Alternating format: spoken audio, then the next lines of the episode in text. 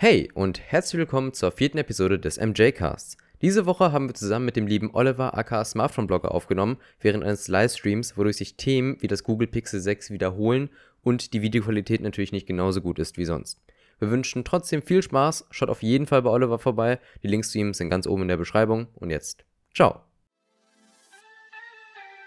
Und damit einen wunderschönen guten Abend an alle, die heute Abend live mit dabei sind. Ich habe es schon angeteasert, es ist mal wieder kein Solo-Projekt heute, sondern ich habe zwar echt coole Jungs am Start und das Beste daran, sie haben schon Livestream- und Podcast-Erfahrung, heißt, äh, wir haben mjtech.de mit dabei. Also Moin. erstmal ein massives Shoutout an euch beide. Wollt ihr euch mal kurz vorstellen, wie geht's euch und äh, jetzt seid ihr dran. Ja, willst du anfangen, Jonathan? äh, ja, kann ich machen. Ne? Also, ich bin Jonathan, guten Tag. Und äh, ja, Michael und ich machen zusammen MJ Tech. Ähm, wir sind beide 15 tatsächlich. Ähm, und ähm, ja, mir geht's den Umständen entsprechend, würde ich mal sagen. Ne? Ja, äh, ich bin Michael, wie Jonathan ja gerade gesagt hat. Wir beide führen zusammen YouTube-Kanal, Instagram, Blog. Okay, Blog jetzt nicht mehr. Ähm, Nur so äh, mjtech.de äh, haben auch einen Podcast und ja, heute dann zusammen mit dem lieben Oliver, hier der Live-Podcast. Genau. Eine Sache kann ich vielleicht noch kurz sagen, also falls ich zwischendurch Ticks habe, ich habe Tourette, ne? also nur. Ja, nur damit es gesagt ist, bevor sich Leute wundern. Ja. ja. Okay. Ähm, ja, cool. Also erstmal vielen Dank, dass ihr mit dabei seid. Äh, auch vielen Dank an alle, die jetzt hier live mit dabei sind. Einige hören sich das ja danach immer schön brav als Audio an. Also je nachdem, was euch ein bisschen lieber ist, könnt ihr das Ganze ja so genießen. Also erst nochmal vielen Dank, dass ihr beide mit dabei seid. Hab's ja auch schon ein bisschen angekündigt. Ihr seid ja wirklich da schon voll affin. Ihr wisst, worüber ihr sprecht. Und ähm, wir haben so ein paar Themen vorher rausgesucht. Ich habe euch ein paar gegeben. Ihr seid auch noch mit ein paar coolen Facts um die Ecke gekommen. Und ich würde gerne mal so ein bisschen anfangen mit dem OnePlus Nord 2. Habt ihr da schon ein bisschen was mit mitbekommen? Oder war das jetzt so für euch komplett, oh, äh, nee, gar nicht und äh, interessiert uns auch nicht sogar? Hm, bist du deinem Video gar nichts mitbekommen? Irgendwie, oh. äh, da, da war es dann die erste Quelle, aber ähm, ja. ja. ja. bei mir genau dasselbe. Also das Video habe ich mir dann natürlich angeguckt. ähm, das war auch das eigentliche Ziel von mir. Wisst ihr, ich wollte euch nur zu diesem Video bringen, mehr war es gar nicht. Ja, eine, eine Stunde Aufnahme für zwei Klicks. ja, ja, genau. ähm, ja. ja ähm, wenn wir sagen, was es Neues eigentlich. gibt, du hast ein Video dazu gemacht, äh, kannst aber auch gerne sagen. Ja, also ich denke, so ein bisschen defekt sind, dass man jetzt einen, äh, keinen Snapdragon-Prozessor mehr hat, sondern man setzt auf MediaTek. Beim Charging weiß man jetzt mittlerweile wohl, das ist das, was ich gehört die habe. Die Leute schreiben gerade Probleme. Oh, okay. Okay, okay, okay. Ähm, aber wir sehen alles soweit, ne? Hm. Was denn für Probleme? Tja, das würde mich jetzt auch mal Ich gehe mal, geh mal kurz rein. Hm. Okay, ja. aber vielleicht hören sie uns nicht, aber eigentlich sollten sie uns hören. Das ist natürlich echt cool, weißt du? Dann okay, gibt man. Also dich hört man? Mhm. 20-minütige Werbung dazu, als sekundige. okay, aber. Ton, Ton, okay, also er, Ton geht, ja, aber was ist dann das Problem? Hm. Das, das ist halt die Frage. Weil sieht, also Ton sieht gut aus. Du streamst auch in 1080p. Mhm. Ja. Das ist schon mal ganz wichtig. Ja, jetzt ist alles gut. Ja. Okay. gut. Okay, gut. naja, dann äh, hasseln wir einfach mal ein bisschen weiter. Also, wir haben dann noch 65 Watt Warp Charge mit dabei und das ist dann auch eine Premiere auf jeden Fall. Und ähm, ja, also das wichtigste Ding ist einfach, natürlich haben wir wieder 5G mit dabei. An dieser Stelle auch nochmal sorry, das habe ich wohl im Video ein bisschen missverständlich ausgedrückt. Das ist 5G auch schon im aktuellen Nord mit dabei. Jetzt ist das Ganze aber nicht als externes Modem quasi verbaut, sondern in dem Dimensity 700 Prozessor komplett mit drin. Und äh, das ist sowieso, oder das ist das Novum, was ich damit ausdrücken wollte. Ähm, wie ist denn jetzt so, ich fange einfach mal an mit dir, Michel. Wie ist so dein Eindruck? Fandest du, das Nord war im vergangenen Jahr erfolgreich oder fandest du, das hätte man sich sparen können? Ähm, ich konnte ja netterweise, als du im Xiaomi Store warst, einmal zufällig, wo ich dann zufällig auch in der Stadt war, einmal äh, bei dir Stimmt, sehen. ja, genau. Ähm, ich fand, es war eigentlich für 399 Euro ein gelungenes Gerät. Äh, wurde ja auch von vielen Leuten dann als äh, das Gerät im 400-Euro-Bereich ähm, empfohlen. Äh, UH89 1144p für Speed. Ja, liegt an YouTube einmal kurz auf erweiterte Einstellungen auf 1080p, schon hatte ich gerade auch, als ich nachgeguckt habe. Ähm, und äh, halt wirklich das Einzige, was halt wirklich gefehlt hat, war eigentlich die 120 Hertz, weil halt im Verlauf des Jahres, die sind ja relativ früh damit auf den Markt gegangen, ja. ähm, 2020 und halt mit 2020 kam halt die Welle aus 120 Hertz, 90 Hertz wurde einfach abgelöst davon und dann war man halt da am Ende des Jahres, hat sich angeguckt, welches Handy will ich vielleicht zu Weihnachten haben, für den Bereich von 400 Euro und dann war halt so der Moment, an dem OnePlus halt nichts mehr machen konnte. Sie hatten die 90 Hertz und halt das neue Gerät war noch nicht da. Kommt ja jetzt mit 120 Hertz, äh, aber bis darauf war es ja eigentlich ähm, schon in dem Preisgebiet so ein Statement. Dass man 90 Hertz auch günstig anbieten kann, waren sie auch einer der ersten Leute. Und mit 5G. Ja, auf jeden Fall. Jonathan, was war so dein Eindruck zum Nord? Ja, also eigentlich kann ich mich dem, was Michael gesagt hat, äh, ziemlich anschließen. Nachdem die das Nord, das normale Nord rausgebracht haben, war ja, glaube ich, noch irgendwie Nord 100 irgendwie. Ja, genau. So. Ja, stimmt, das kann man ähm, noch. Das, äh, das habe ich nicht so ganz verstanden, warum das dann kam, aber so nochmal zum Nord. Ähm, ja, erstmal das mit den äh, 90 Hertz. Aber sonst wurde das ja auch quasi von einigen ja auch der neue Flagship-Killer Flagship -Killer genannt, so äh, am Anfang. Und ähm, das hat, glaube ich, schon ziemlich gut reingehauen, ja. Auf jeden Fall. Also sind wir uns alle einig, es bedarf einem Nachfolger. Okay, das ist ja mittlerweile so State of the Art, ne? dass man immer noch mal auf jeden Fall ein zweites Modell rausbringt. Egal, äh, ob das erste gut gewesen ist oder nicht. Äh, soll er jetzt so Juli, August dann sehr wahrscheinlich zu uns kommen. Auf der Front, das haben wir eben gar nicht gesagt, beim äh, Nord war ja sogar ein Dual-Punch-Hole. Also, dass man zwei Kameras verbaut hat und ich fand das echt cool mit dem Ultraweitwinkel. Äh, würdet ihr auf sowas wieder beim Nord 2 setzen wollen oder sagt ihr so ein einfaches Punch-Hole mit einer Kamera reicht eigentlich. Also ich persönlich finde ja wahrscheinlich wie auch viele ein einzelnes Punch-Hole ein bisschen ästhetischer als so ein Dual-Punch-Hole im Display, obwohl, glaube ich, ein Weitwinkel als Selfie-Kamera gar nicht so schlecht ist. Aber dann vielleicht auch nur Weitwinkel und nicht, ähm, also ja, Single wäre vielleicht doch dann ein bisschen schöner.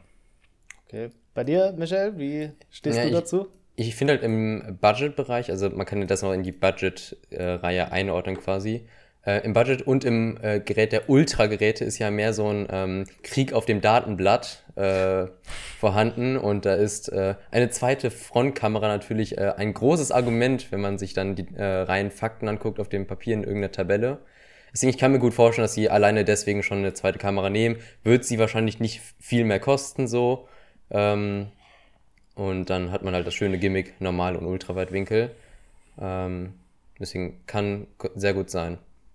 Okay, ähm, jetzt aber, wenn, wenn man auf eine Kamera setzt, vielleicht jetzt mal unabhängig vom Nord 2, mhm. seid ihr im Team, weiß ich nicht, Samsung und jetzt ist ja auch in der Redmi-Reihe so der Fall, dass das Ganze mittig angebracht ist oder seid ihr auch eher so links oben? Weil ich Teaser meint's direkt so vorweg, oben in der Mitte, auch wenn das symmetrisch ist dadurch, ich komme da drauf nicht klar. Also so links oben ist für mich immer so der sichere Hafen. Wie sieht's da bei euch aus? Hm. Ich, ich kann mal anfangen, ich habe einen Huawei Nova 5T was eine Punch-Hole hat, äh, keine Dual-Punch-Hole wie im äh, Nord, sondern ein Single-Punch-Hole quasi wie im S20, das, nee, im S10 war, glaube ich, das erste Punch-Hole äh, vorhanden. Ähm, eine Kamera oben links. Und am Anfang war ich auch, als ich das Handy hatte, oh, das muss in die Mitte, das muss symmetrisch sein. Da kam ich ja. designtechnisch gar nicht drauf klar. Mittlerweile finde ich es auch sinnvoll, weil es halt da am wenigsten stört. Und wenn es in der Ecke steht, kann man das Handy ja drehen, wenn da irgendein Inhalt verdeckt wird oder so. Ähm, ich finde zwar, wenn man einfach nur das Handy anmacht und den Homescreen sieht, ist Mitte schon schöner, weil es symmetrisch ist. Aber im Alltag ist, glaube ich, tatsächlich die Ecke praktischer.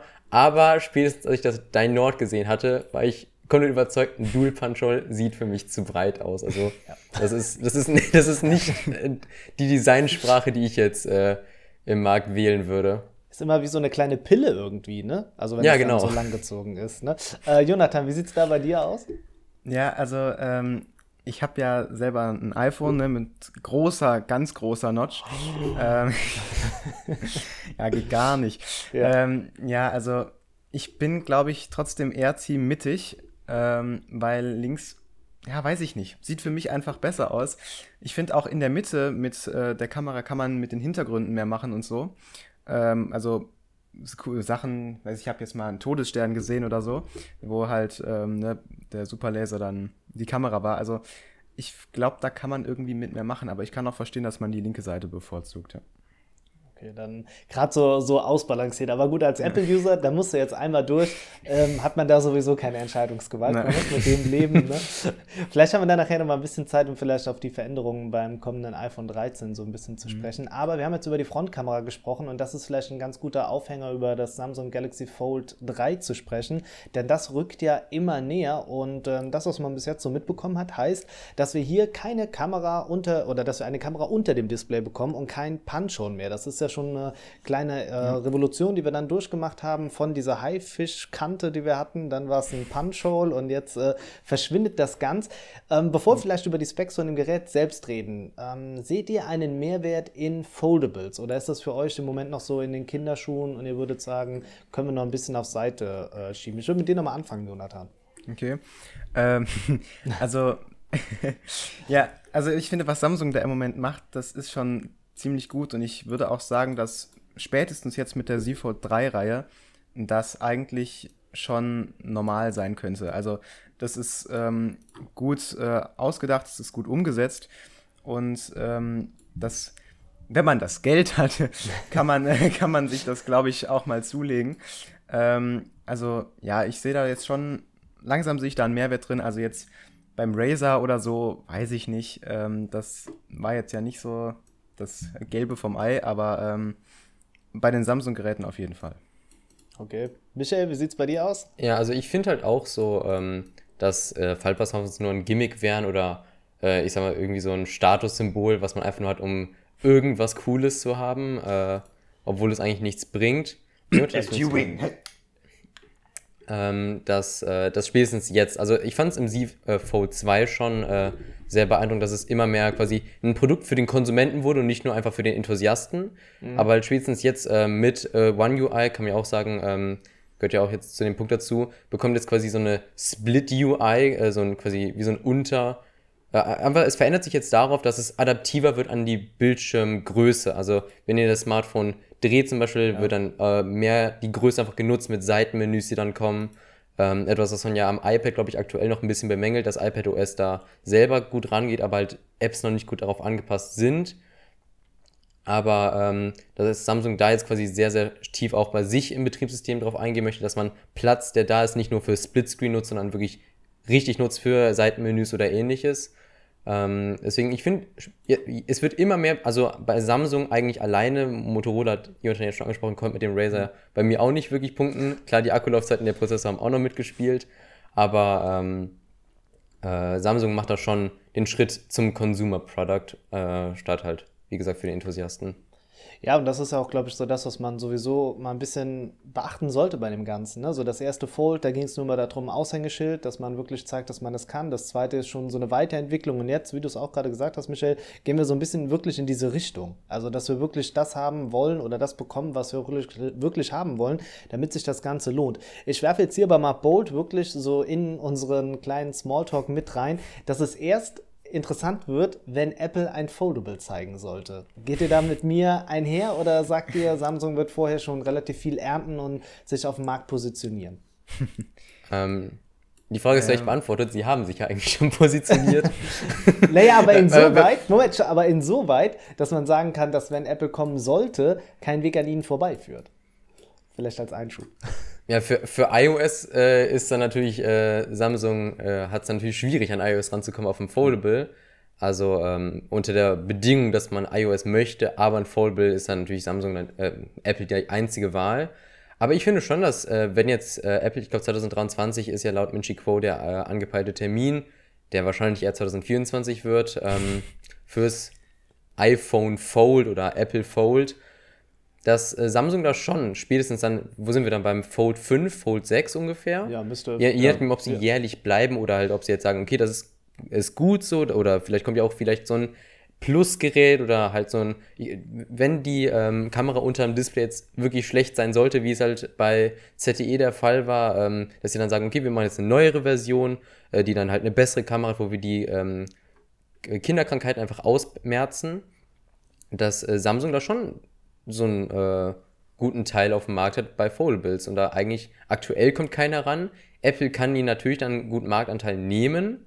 Aber man muss auch sehen, äh, Samsung ist dann in der fünften Generation. Die wissen, was falsch gelaufen ist. Und Apple hat dann halt das Fold 1. Es wird zwar ausgereift sein, es wird gut entwickelt sein. Und Apple wird aus, auch den, äh, aus den Fehlern von Samsung und Huawei lernen oder Motorola.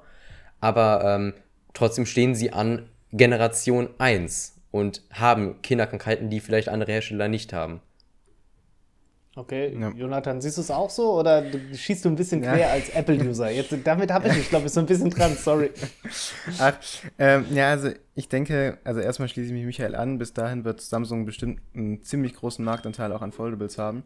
Ähm, ich glaube aber auch, wenn Apple jetzt nochmal das, äh, oder ihr erstes Foldable macht, dass diese ganze Foldable-Geschichte, ähm, das ist ja im Moment eher so auf Technik, ähm, Freaks so ein bisschen fixiert, sage ich mal. Also ich habe mit ein paar Leuten gesprochen, die haben noch nie was von einem Fold gehört. Ähm, oh, und okay. äh, ja, also ich glaube, dass wenn da Apple das nochmal macht, dass das nochmal mehr Aufmerksamkeit, dieses gesamte Thema überhaupt bekommt.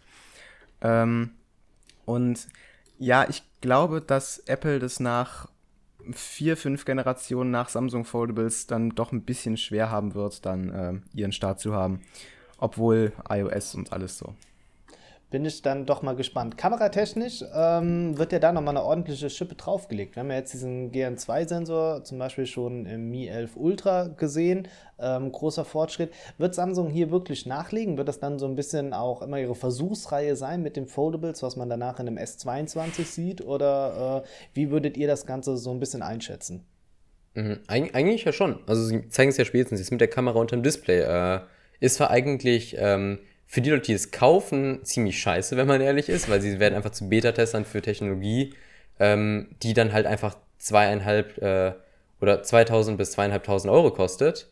Ähm, also, aber wenn man halt jetzt bedenkt, 16 Megapixel Underscreen-Kamera, wenn Samsung es ordentlich macht, dann ist es ja auch nicht schlimm. Oder wenn sie da halt kleine Probleme haben, können sie die dann halt im S-Gerät ausmerzen. Ist halt das Schöne, dass sie da halt nicht ähm, quasi ihren kompletten Ruf verlieren, wenn ein einziges Gerät, was eine Nische ist, äh, fehlschlägt in einem Punkt, äh, sondern dass quasi nur Teile davon, ähm, ein Teil ihrer Sparte betroffen sind.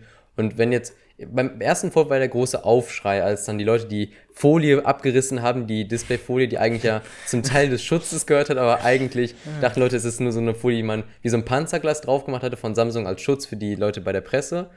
Ähm, da war ja der Aufschrei der Medien gigantisch in der Technikbranche. Oh, jedes Fold ging ja. kaputt, äh, auch wenn es dann eigentlich menschlicher Fehler war und kein technischer Fehler. Äh, aber wenn das bei so einem kleinen Teil passiert, wie anders mit Kameras, jetzt ist das perfekte Beispiel, glaube ich, ähm, wäre es von Samsung nicht so schlimm. Deswegen, es, es bietet sich an, das zu machen. Wie gesagt, schlecht für den Konsumenten, der es kauft, aber sinnvoll für Samsung.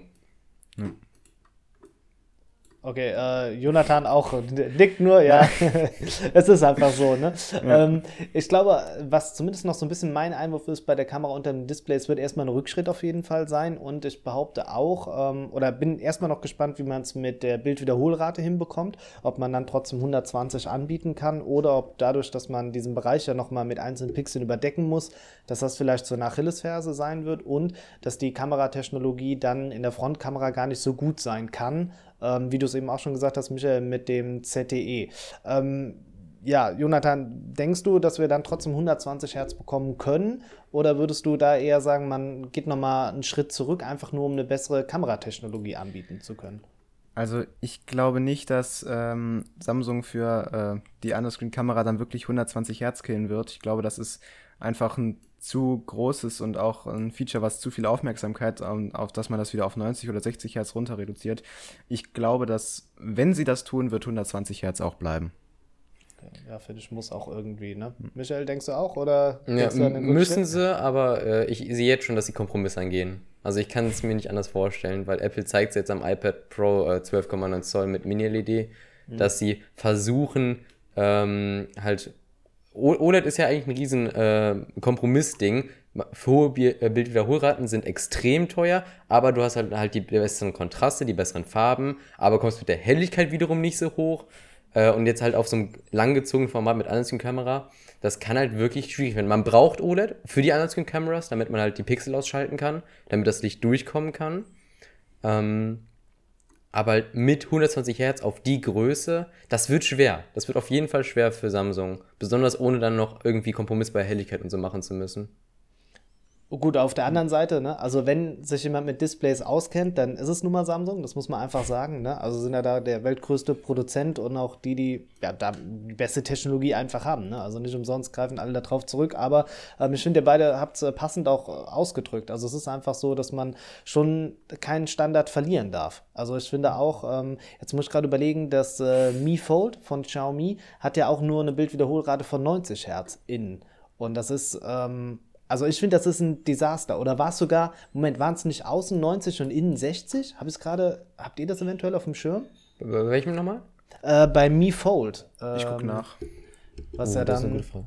Also Samsung hatte, glaube ich, äh, beim äh, Z Fold 2 auch nicht beide auf 120, sondern einen auf 60 oder einen auf 90 und einen, das große auf 120 ausgelegt, aber beim Mi Fold, das Ich meine, da war irgendwann, weil ich mich nämlich noch über irgendwas aufgeregt habe. Und also auf jeden Fall haben wir keine 120 mit dabei. Und ich meine, dass innen 60 und außen 90 gewesen sind. Beid, beides 90, so was Beide doch gerade 90? steht. Ja. Okay. Ähm, dann nehme ich meinen Shitstorm leicht zurück, bleib aber trotzdem dabei. Äh, 120 sind für mich mittlerweile ein Standard, den ich haben möchte. Also so 90 ist. Ähm, wir, ich meine, wir haben eben über das Nord gesprochen im vergangenen Jahr, ne? Und das ist jetzt auch schon ein Jahr her. Und dann müssen 120 sind für mich so, das gehört dazu. Geht's euch auch so? Ja, komme ich mit 60, ne? Ja, wird sich ja dieses Jahr auch ändern bei, beim Ja. iPhone. Ja, genau. Wenn Zum- vielleicht auch nur bei den Pro-Modellen. Äh, Ja. das, das wird ja kommen. Äh, aber 120 ist schon mittlerweile Pflichtprogramm eigentlich. Im High-End-Bereich auf jeden Fall. Ja, und da gehört für mich auf jeden Fall so ein Foldable mit dazu. Äh, Michael, du hast gerade eben schon so ein bisschen äh, Apple-mäßig angeteasert. Vielleicht gehen wir da jetzt erstmal rüber, bevor wir alle, die jetzt hier live mit dabei sind, fiebern natürlich auf äh, das Gespräch rund ums Pixel 6. Da müsst ihr euch noch ein bisschen gedulden. Äh, so ist das manchmal im Leben. Äh, braucht man ein bisschen Geduld.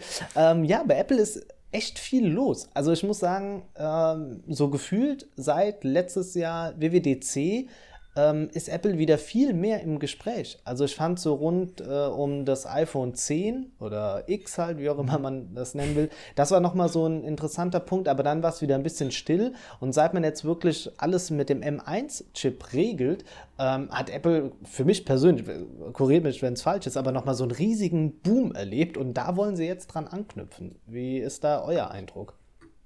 Ja. Ja. Jonathan, fang mal an. Hm, ja. Also ich glaube auch äh, hauptsächlich mit dem äh, M1-Chip haben die wirklich nochmal richtig Aufmerksamkeit bekommen. Da haben auch in der Schule sehr viele einfach drüber gesprochen, die auch sonst mit dem Thema eigentlich sehr wenig am Hut haben. Ähm, aber dadurch haben die sehr viel Aufmerksamkeit bekommen und das, ja, wie gesagt, das ziehen die jetzt weiter durch mit ähm, einem Mac Mini mit dem, mit dem äh, iMac. Ne? Ähm, von daher, ja, ich glaube, da kommt auch noch ziemlich viel jetzt auf uns zu. Ich, will mal kurz auf ähm, den Chat eingehen vom Ja, ähm. Stream, äh, weil äh, Jonah oder Jona Weißenbeck hat geschrieben, ja, ich finde optimal wären 90 Hertz. Ja, ist zwar ein Kompromiss aus ähm, Akku und ähm, quasi Bildwiederholrate, aber man muss auch bedenken, dass ähm, viele Apps äh, oder viel Software nur auf 120 Hertz läuft, weil es halt nur eine Verdopplung der Bildwiederholrate ist und nicht mal 1,5. Das war, ähm, glaube ich, als dann das äh, OnePlus. das? Sieben, nee, das OnePlus 7 Pro war das erst mit 90, das 8 Pro war es erst mit 120 bei OnePlus. Und da war quasi der Schritt ähm, irgendwie nochmal mehr spürbar im Alltag, weil halt einfach 120 Hertz einfacher für Softwareentwickler waren, das einzuprogrammieren, damit es auch darauf angepasst ist. Ähm, und Mr. T, also 60 reicht mir völlig. Ja, ich habe ein 60 Hertz Display, ähm, reicht vollkommen Alltag, aber es ist halt so ein Luxusproblem irgendwie, ne? Ja. Also es, wenn man es wenn man's einmal hatte, will man nicht mehr zurück, aber so, äh, was man nicht hat, vermisst man nicht so. Die gute alte Mediamarkt-Geschichte, ne? Ja, das, ja, das kommt genauso hin. Ich muss jetzt auch sagen, ich habe äh, jetzt im Moment nutze ich das äh, iPhone 11, 11, ne, 12, 12 Pro äh, gar nicht mehr, äh, sondern habe wieder das Mi 11 Ultra ausgegraben und ausgegraben, das hört sich auch richtig assi an, ne? Äh, Egal, auf jeden Fall, ich nutze es wieder. Und dieser, ich habe äh, mit einem Kollegen drüber geschrieben, habe gesagt, wenn man diesen Change wieder macht, zurück zu Xiaomi und diese 120 Hertz mit QHD, meine Augen kamen im ersten Moment nicht klar darauf. Also man kann mich jetzt steinigen sagen, der überdramatisiert hier, aber genau so war das. Ich kam irgendwie so, es, es war so hell, so leuchtend, so, so schnell alles, ne? Und dann so das iPhone-Display so, ah ja, aber es ist auch schön, ne? Also, ja. Ja. Mhm. Ja. Ja, Ja. wir waren beim iPhone 13. Ja, genau. Äh, Oder, oder generell ähm, so ein bisschen das, was jetzt schon so durchgekommen ist, denn es gab jetzt ähm, zum Mac Mini ähm, schon die ersten Bilder. Da hat sich ein bisschen was getan. Und auch zum MacBook kam ein bisschen was raus. Und das ist noch nicht so ganz sicher, oder ich habe es nicht mitbekommen. Werden wir den M1 oder den M1X-Chip hier verbaut haben? Wisst ihr da mehr? Ich habe so hab das so verstanden, dass im MacBook Pro der M1X kommen soll, aber im Mac Mini M1. Ich, ich Ähm. habe ich hab beides M1X, so, weil sonst wird es keinen Sinn machen. Der, Ja, weil es der macht Mac Mini irgendwie keinen ja Sinn. schon als M1. Aber- ja, ja, ja. aber beides soll eigentlich auf der WWDC, äh, also mit dem M1X, der vorgestellt wird, dann auch äh, die neue Generation an äh, Apple Silicon Hardware kommen. Also würdet ihr ähm, bei der Namensbezeichnung auch tendenziell eher zum M1X oder zum M2 gehen und raten? Was wäre euer Eindruck? Mm, 9 to 5 Mac, 9 to 5 Mac hat bestätigt, dass es M1X sein wird, deswegen. Ah, Okay, gut. ihr seht, äh, ich bin nicht immer auf dem neuesten Stand, was Apple angeht. Also, also es soll M1X werden, ähm, Mhm. mit bis zu 64 GB RAM. Also das ist auch äh, deutlich mehr als die 16, die es jetzt gibt. Mhm. Ich, weiß nicht mehr, ich weiß nicht mehr, wie viele Kerne, es sind ja aktuell, gl- ähm, glaube ich, acht Power-Kerne. Ich glaube, es sollen doch jetzt 10 acht, werden. Äh, acht Power-Kerne, acht äh, Low-Energy-Kerne. Ähm, das soll natürlich auch anwachsen halt, damit es leistungsstärker wird. Aber ich glaube, der große Fokus wird halt einmal auf RAM und einmal auf der Grafik liegen, weil performance-technisch schaffen sie es ja, sehr, sehr effizient zu sein, aber auf der Grafikleistung hängen sie halt ha- äh, sehr hinterher, weil man ja auch nicht über Thunderbolt eine eGPU anschließen kann. Das ist ja auch nochmal ein Punkt. Ob der Ah, gelöst ja. wird, schwierig, aber man, man ist ja auf integrierte Grafik gezwungen. Ähm, und äh, dass sich da was bessert, ist, glaube ich, der größte Punkt. Und ich glaube, beim, nee, nee, beim iPad war es so, dass es dann der ähm, A13, da, da war es ja der A12X erst und dann war es der A12Z. Und der Z hatte dann nur eine etwas bessere Grafikeinheit als der X wiederum. Ähm, nutzt ihr Apple-Produkte? Also jetzt abgesehen von Jonathans iPhone, seid ihr ähm, Mac-User? Habt ihr iPads? Äh, Ich drehe mal kurz die, Ja. mein Mac ein bisschen nach. Ah, oh, okay, gut. Ja, da sind doch ein paar Produkte. Für diejenigen, die Ja. den Podcast hören, äh, zählen wir so ein paar Sachen auf. Was, äh, was gehört Äh, dazu? also ich nutze gerade zum Beispiel ein MacBook, ich habe eine Apple Watch, ich habe AirPods, ich habe ein iPhone. Ähm, ein AirTag muss, ne? Einer wenigstens. Ähm, ja, pf, sonst habe ich da noch ganz viele Kartons von meinen, also meine ganze Familie ist ziemlich Apple besessen. Ja. Eigentlich haben wir nur Apple. Ähm, und ja, ich glaube, wir haben sogar kein einziges Android- oder Windows-Gerät im Haus. Okay, sind- das ist krass. Äh, Michael, wie sieht's bei dir aus? Äh, bei uns, also ich persönlich bin ähm, rein auf Android unterwegs und auf Windows-Basis, aber äh, meine Mutter, meine Schwester, also wir haben bei uns irgendwie so 50-50 Aufteilung, äh, laufen auf iPhones äh, und äh, auch ein iPad ist hier ins Haus gekommen äh, im letzten Jahr mit dem iPad 4, äh, mit dem iPad Air 4. Äh, also ich persönlich nicht, aber das Umfeld.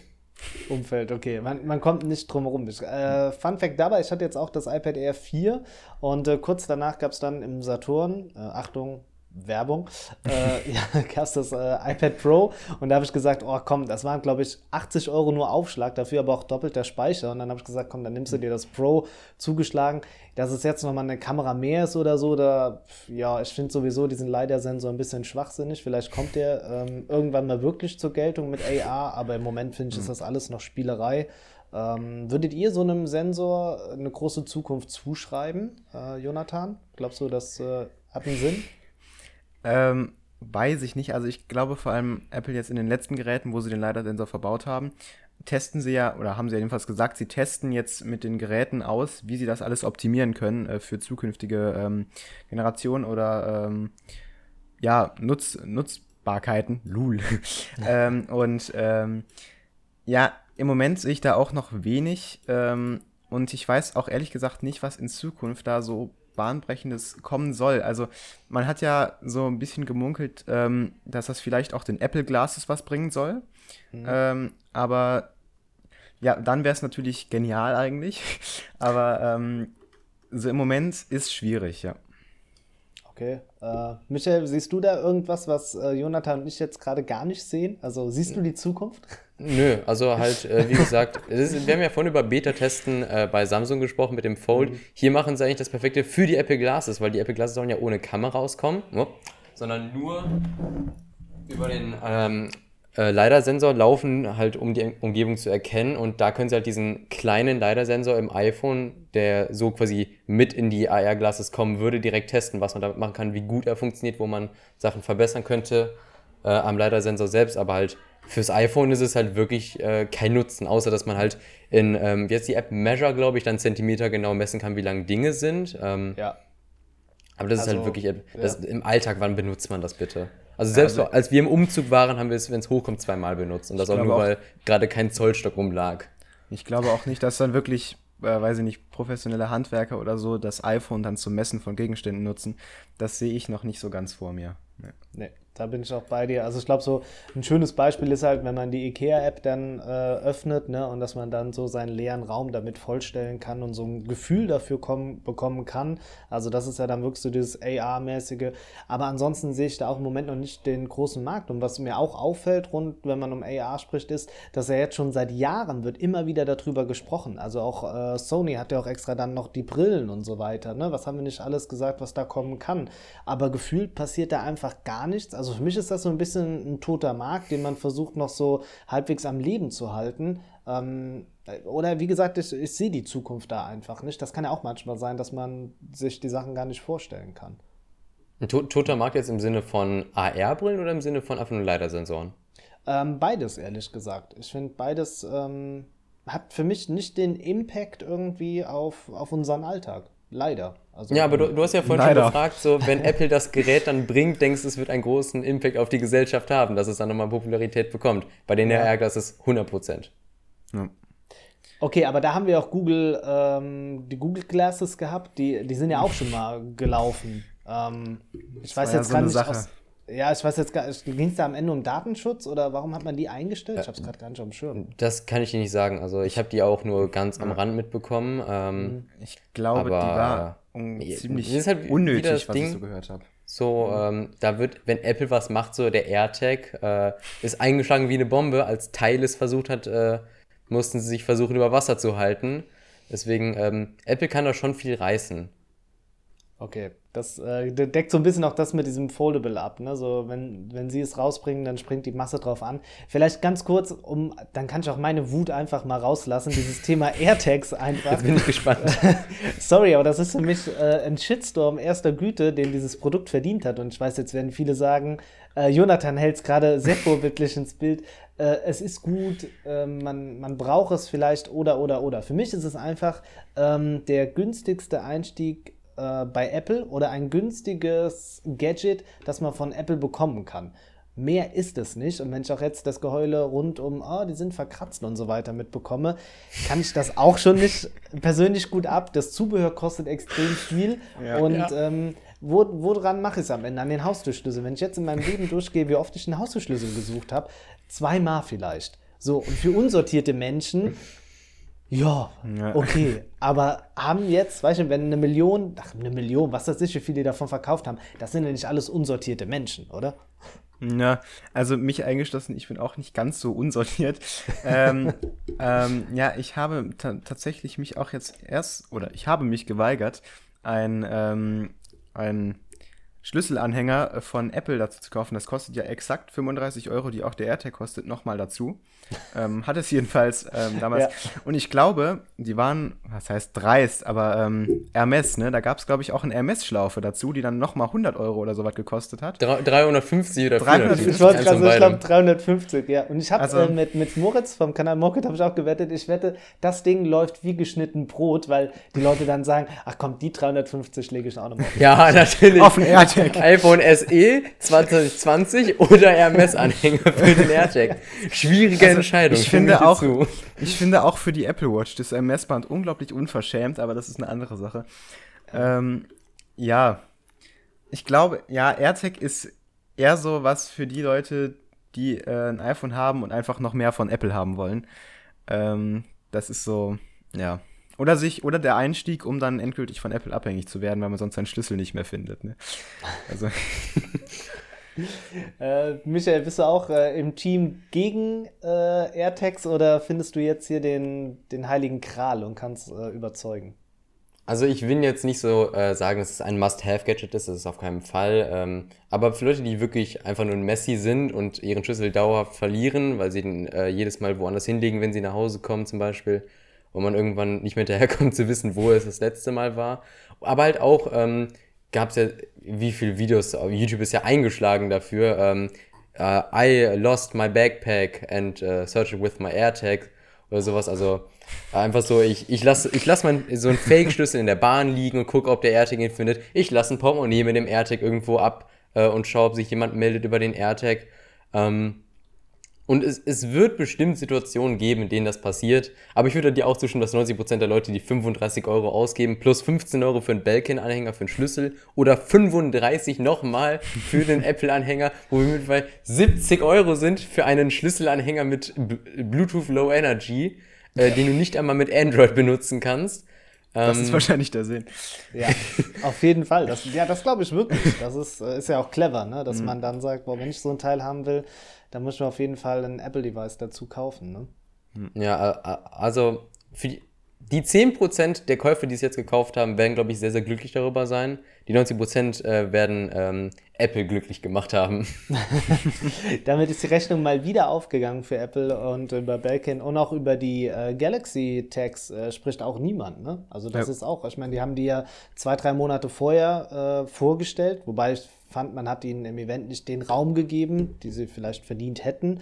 Ähm, aber darüber spricht einfach niemand. Ne? Ja. Aber man muss sagen, in den Tests haben sie ja gut abgeschnitten.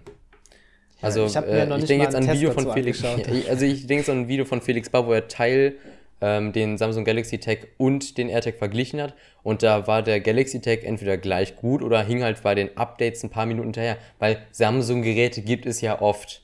So im Vergleich halt zu Leuten, die ein Teilgerät haben oder so die Teil-App grundlos heruntergeladen haben für sich und Speicher dafür dann geopfert haben.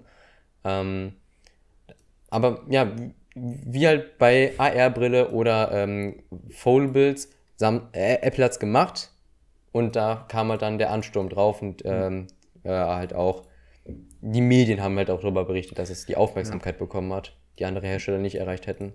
Ja, genau. Ja. Also als Apple den AirTag rausgebracht hat, dann war der äh, Samsung SmartTag komplett unterm Tisch, der war quasi weg.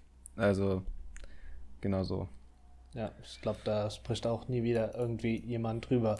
ähm, wollen wir noch kurz über die Produkte reden, die Apple vielleicht launcht? Habt ihr da noch ein bisschen was, was ihr da ergänzen möchtet oder ist das Thema für euch soweit durch? Also mhm. nochmal zum neuen ähm, Mac Mini dann. Mhm. Kein SD-Kartenslot. Wieder. Wieder. Ja, ähm, ich glaube, man sieht da aber auch gar nicht die Zukunft drin, oder? Also mal ganz ehrlich, also wer, wer braucht ihn? Also ich finde, der Leitgedanke von Apple ist ja nun mal alles wirklich so Airdrop und mhm. alles mit möglichst wenigen Anschlüssen zu regeln. Ähm, ihr braucht auch so einen SD-Kartenslot äh, für eure Kameras, um Daten zu übertragen. Aber ansonsten, habt ihr noch irgendwo Situationen, wo ihr das bräuchtet? Sonst mhm. nicht. Also ja, also eigentlich ist es wirklich für die wichtig, die eine Kamera nutzen, für Fotos, für Videos oder so, und die das dann auf einer SD-Karte speichern. Aber sonst.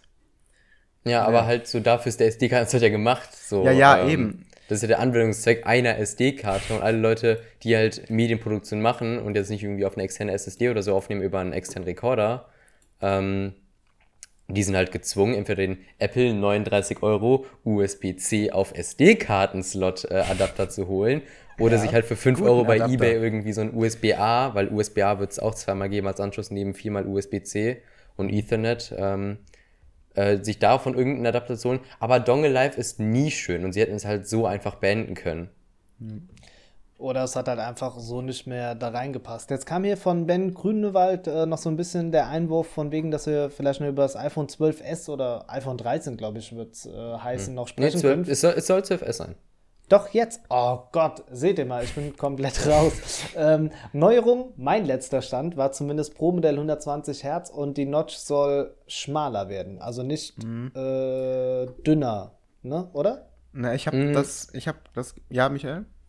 Ähm, Pro 120 Hertz, ja, da bist du auf dem richtigen Stand. Sehr Notch, Notch aber soll dadurch, dass man jetzt den Lautsprecher, wie es schon angedacht war im normalen 12, wo sich aber dann äh, die Leaker darum geschritten haben, ob es jetzt dieses Jahr kommt oder ähm, halt im vorherigen Jahr, ähm, der Lautsprecher wandert nach oben ein Stück, wodurch dann die, der Platz für die Sensoren unten frei wird, um sie eng aneinander zu schieben.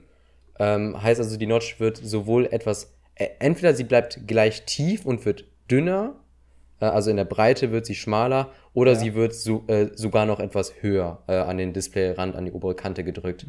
Ähm, und halt das Kameraelement wird sich verändern von zwei Kameras, die so liegen, also übereinander, zu ähm, ja, diagonal zueinander liegenden Linsen. Ist Geschmackssache. Jedenfalls beim normalen 12, ja. Beim, beim normalen, Beim- beim, Pro ist es noch nicht sicher, wie sie es machen. Da könnte es sein, dass sie beim Dreiersystem bleiben, im, äh, auch im Dreieck dann zueinander. Gut, das würde äh, da Sinn machen. Aber sonst glaube ich, außer dann nochmal einem neuen Prozessor, äh, glaube ich, dürfen wir nichts noch erwarten, oder? Nicht viel. Ist, Ja, wie, ist ja nur ein. S-Upgrade, muss man sagen. Sie, sie machen ja nicht ein neues Gerät, was machen ein S-Upgrade. Und dann ist es ja in Ordnung, solange es kein Aufpreis ist, finde ich. Aufpreis ist so eine Sache, ne? Ja. Also. Ja, wer, aber sieht man, also jetzt, äh, weil wir auch eben über M1 gesprochen haben, die Zukunft könnte doch auch wirklich dahin gehen, dass man auch in den iPhones dann einen M-Irgendwas-Prozessor einbaut, damit man dieses komplette Line-Up los wird. Weil im Endeffekt ist ja dieser M1-Chip, also wenn ich jetzt ganz dumm bin, ist ja auch irgendwie so eine Abwandlung von A12 irgendwas, oder? Ist das nicht in der, vom Grundprinzip her doch identisch, oder? Es, es ist quasi ein A14X. So. So, genau. Aber also nur dadurch, dass das M1 heißt, sind wir ja alle so mega hyped, aber es ist ja Äh, äh, ja, Neues. ja, ja, Ja. Stimmt, stimmt vollkommen. Ja. Sie könnten es einbauen. Die Frage ist halt, ob der größere Formfaktor dann auch ein höherer Stromverbrauch ist, den man dann im iPhone kompensieren kann. Ähm, durch halt die hohe Effizienz. Ob da ein kleinerer Chip wie ein A15 sinnvoller wäre, äh, muss Apple selber entscheiden und Apple wissen, weil wir wissen ja nicht, wie hoch der Stromverbrauch in einem iPhone wäre. Ja. Achso, ein Also Periscope Zoom im 12S Pro Max habe ich mal gehört. Bin ich mir aber nicht sicher, ob es das 12S Pro Max wird. Auch wieder so ein Zungenbrecher. Ja. Äh, oder ob es das 13 Pro Max wird. Aber Periscope Zoom arbeitet Apple, soweit ich weiß, auf jeden Fall dran. Ob es dieses Jahr oder nächstes Jahr wird, kann ich jetzt aber nicht aus dem Kopf sagen. Ja, bei iPhone 12S Pro Max fällt mir wieder mein, mein Handyname ein. Ne? Ja. Äh, ja, ich glaube, sowas würden wir eher tendenziell im 13er sehen. Würde für mich persönlich ein bisschen mehr Sinn machen, wenn wir jetzt nur, wie du eben auch gesagt hast, Michael, jetzt dieses Update sehen, dieses, dieses kleine Update, was ja beim Pro-Modell schon 120 Hertz immerhin sind. Ne? Ähm, ja, warten wir da mal ein bisschen ab. Dann würde ich mal die Akte Apple schließen und äh, wir haben nämlich noch zwei interessante Android-Devices vor uns und äh, dann räumen wir noch mal den Elefanten aus dem Raum. Sprechen wir endlich über das Pixel 6 und ich bin allein wenn ich es wenn ich's ausspreche, bin ich schon wieder begeistert und man sieht mein Lachen im Gesicht, weil ich einfach mich so dermaßen auf dieses Gerät freue, wobei ich aber auch einiges an Kritik dazu habe. Ähm, wie sind denn eure Eindrücke gewesen, als ihr die äh, Bilder gesehen habt jetzt? Ja, fang, fang du doch mal an, wir fangen die ganze Zeit an. Mach, mach Echt? du doch mal. Oh, du, du, bist, oh, du okay. bist so gehypt auf das Gerät. Dann, Ich dann bin sa- so sag mal, was, gehypt. Okay. äh, wie es aussieht und was dich so begeistert. Okay, äh, mich begeistert die Rückseite in Form von Farben und ich finde, auch wenn das ein gigantischer Kamerabump wird, ist das clever gelöst, weil wir hier den Vorteil haben, dass das Gerät nicht auf dem Tisch wackeln wird. So ein bisschen wie beim Mi 11 Ultra auch, weil der Kamerabump ist groß und das habe ich jetzt am Mi 11 Ultra auch schätzen und lieben gelernt. Dadurch, dass er so groß ist, ist das gleichzeitig eine Halterung für die Finger. Mir rutscht dieses Gerät nämlich nicht mehr aus der Hand, obwohl es knapp 240 Gramm wiegt und der Bump hinten gigantisch ist. Dann Kamera-Update, endlich das, was wir uns alle gewünscht haben. Ähm, echt krasse Kameras, sogar Periskopkamera werden wir mit dabei haben, zumindest im Pro-Modell. Ähm, was mich ein bisschen nervt, ist die Tatsache, dass es dann doch wieder so groß ist und dass es ein großer Kontrast im Vergleich zum Pixel 5 ist. Weil das haben wir ja alle so ein bisschen gehypt. Pixel 5, klein, kompakt, hat das, was wir wollen, abgesehen von einem Spitzenprozessor, dafür aber auch wesentlich günstiger. Ähm, das ist mal so long story short zusammengefasst. Jetzt bin ich gespannt. Springt ihr auch auf den Bandwagon oder lasst ihr mich alleine davon fahren? Ja, Jo- Jonathan? Ja, ich, Ich, ich, ähm, hole am Ende raus also- und äh, Oh, gebe dann, okay. geb dann den großen. Stoß. Design, designtechnisch, so Rückseite, ne, finde ich das, ähm, ich sage das ja immer gerne, interessant. Also ich finde einerseits, ähm, ja, die Farbe oben und dann die andere Farbe unten zwischendrin, der schwarze Kamerabump, ist gut gelöst. Genau, das wackelt nicht mehr, man hat es wahrscheinlich gut in der Hand. Ähm, aber ehrlich gesagt, finde ich, sieht das ein bisschen affig aus, wenn ich ehrlich bin. Ähm, wenn, wenn das, Okay. ähm, wenn du da so ein, ja, weiß ich nicht, auf dem Bild, was ich hier jetzt gerade habe, ist das so ein bisschen so ein Fortuna-Handy. Ähm, also, ja, designtechnisch weiß ich nicht so ganz. Ähm, von der Größe, es wird ja deutlich größer, ne? Ähm, ja, ich mag, ich bevorzuge größere Handys, glaube ich, ähm, aber größer ist immer besser. Okay, das tut mir leid. Ähm, aber ja, wir werden sehen. Also. Bin, okay, also ich merke so leicht gehypt, aber noch nicht so zu 100 Prozent. Ja. Und jetzt kommt sehr wahrscheinlich der Todesstoß von Michael, weil er nämlich jetzt irgendwie 20 Sachen auspackt, die gegen dieses Gerät sprechen. Also Komm, ich finde, zu, zu, deinem Punkt, ähm, also für Leute, die nicht wissen, wie das Bild aussieht, die können mal bei John Prosser vorbeigucken. Äh, ist ein früher rein Apple-Leaker, macht da mittlerweile auch anderes Zeug. Ähm, wie halt das Pixel 6 hat jetzt äh, das erste Bild zusammen mit Renders bei ähm, Ian ist es, glaube ich, rausgebracht. Ähm, mhm. Und es ist halt wirklich so ein, ihr habt das Gerät, äh, stell dich jetzt einfach vor, ihr habt so eine flache Rückseite und im oberen Drittel kommt dann halt einfach so ein schwarzer Balken raus, der sich dann über die komplette Seite erstreckt. An den, äh, an den ähm, Kanten wird er dann abgerundet, damit er schön in den Rahmen fließt. Ich kann mal ähm, kurz probieren, so das Bild in die Kamera drin. zu halten. Genau, äh, Jonathan jetzt gerade in die Kamera ja. rein, ähm, aber halt für die Audioversion auch. Und in diesem großen Balken, der sich halt über die komplette Rückseite erstreckt, von links nach rechts, ähm, sind halt zwei Linsen, glaube ich, im normalen und drei im Pro oder es sind immer drei. Ja. Da bin ich mir gerade unsicher. Zwei, zwei und drei war mein letzter Stand. Ja, äh, wo ich auch wieder bemängel, dass Google nicht dem XL-Modell ähm, treu bleibt, dass man sagt, beide gleich, beide gut, sondern Apple nach, jetzt haben wir auch im letzten Podcast schon gesagt, ähm, dass sie sagen, es gibt jetzt klein und es gibt groß und besser. Das finde ich immer mhm. schlecht, dass man die kompakten User einfach ausschließt ähm, von Features, dass man Größe immer nehmen muss für mehr Features, die vielleicht essentiell sind. Äh, eine dritte Kamera wollen vielleicht manche, aber wollen kein großes Handy. Ähm, da muss man halt Kompromisse eingehen, was nie schön ist. Aber halt an dieser wunderschönen Zeichnung, die man glaube ich nicht erkennt, äh, nee. weil sie so weit weg ist. Ähm, 150 Megapixel Hauptsensor weiß ich gerade nicht. Aber es geht Guck mir eher nach. darum, dass einfach ja. wirklich richtige Features fehlen. Also nicht, dass es einfach Qualitätsmerkmale gibt, sondern wirklich komplette Features wie eine dritte Kamera einfach fehlen, nur weil es halt jetzt nicht mehr 6, 6XL ist, sondern 6 und 6 Pro mit den Pro-Features wie im iPhone. Aber der Punkt, ja, es kippelt dann nicht. Ähm, es wirkt halt einfach so schnell gemacht. Dann, es funktioniert und es ist fertig und äh, es sieht nicht irgendwie unförmig aus. Aber du, du könntest jetzt den Vergleich ziehen, du kannst entweder, ein, äh, Google hätte entweder ein Fahrrad bauen können mit so leicht wackelnden Reifen, das ist dann, das, es fährt, aber es ist nicht wirklich schön anzusehen, nicht schön zu fahren, oder sie bauen einfach gar keine Reifen ein, es fährt nicht, aber so, dann hat man es halt untergepasst, so, oder so eckige Reifen, so, es fährt nicht, aber es ist immer noch ein Fahrrad. Nee. Also, also da also bin ich, ich finde es schön, dass es nicht wackelt, aber ja ist das die einzige Lösung, die Google eingefallen ist, um die Kameras unterzubringen. Die einzige. Naja, das, also das Problem ist ja, dass es ja ein physikalisches Problem ist, allein wenn du die Periskopkamera nimmst. Also du brauchst ja diesen, diese Tiefe für die Linse. Also nicht umsonst löst es ja so ein S21 Ultra und auch das Mi 11 Ultra, die lösen es ja genauso. Also die brauchen ja, ja diesen riesigen Kamerabump. Also ist Google ja, oh, jetzt, äh, oh, meine Kamera ist zu warm geworden. Seht ihr, ich brauche ne, vielleicht doch eine andere Kamera. ähm, ich change die mal gerade, oder? Die Leute sehen jetzt gerade nur hier so Blödsinn von mir, ne? Schöne Streifen. Ja, auch schön. Ne, dann machen wir es doch hiermit und äh, back in the game. Und jetzt seht ihr meinen Hintergrund grün und da bin ich wieder.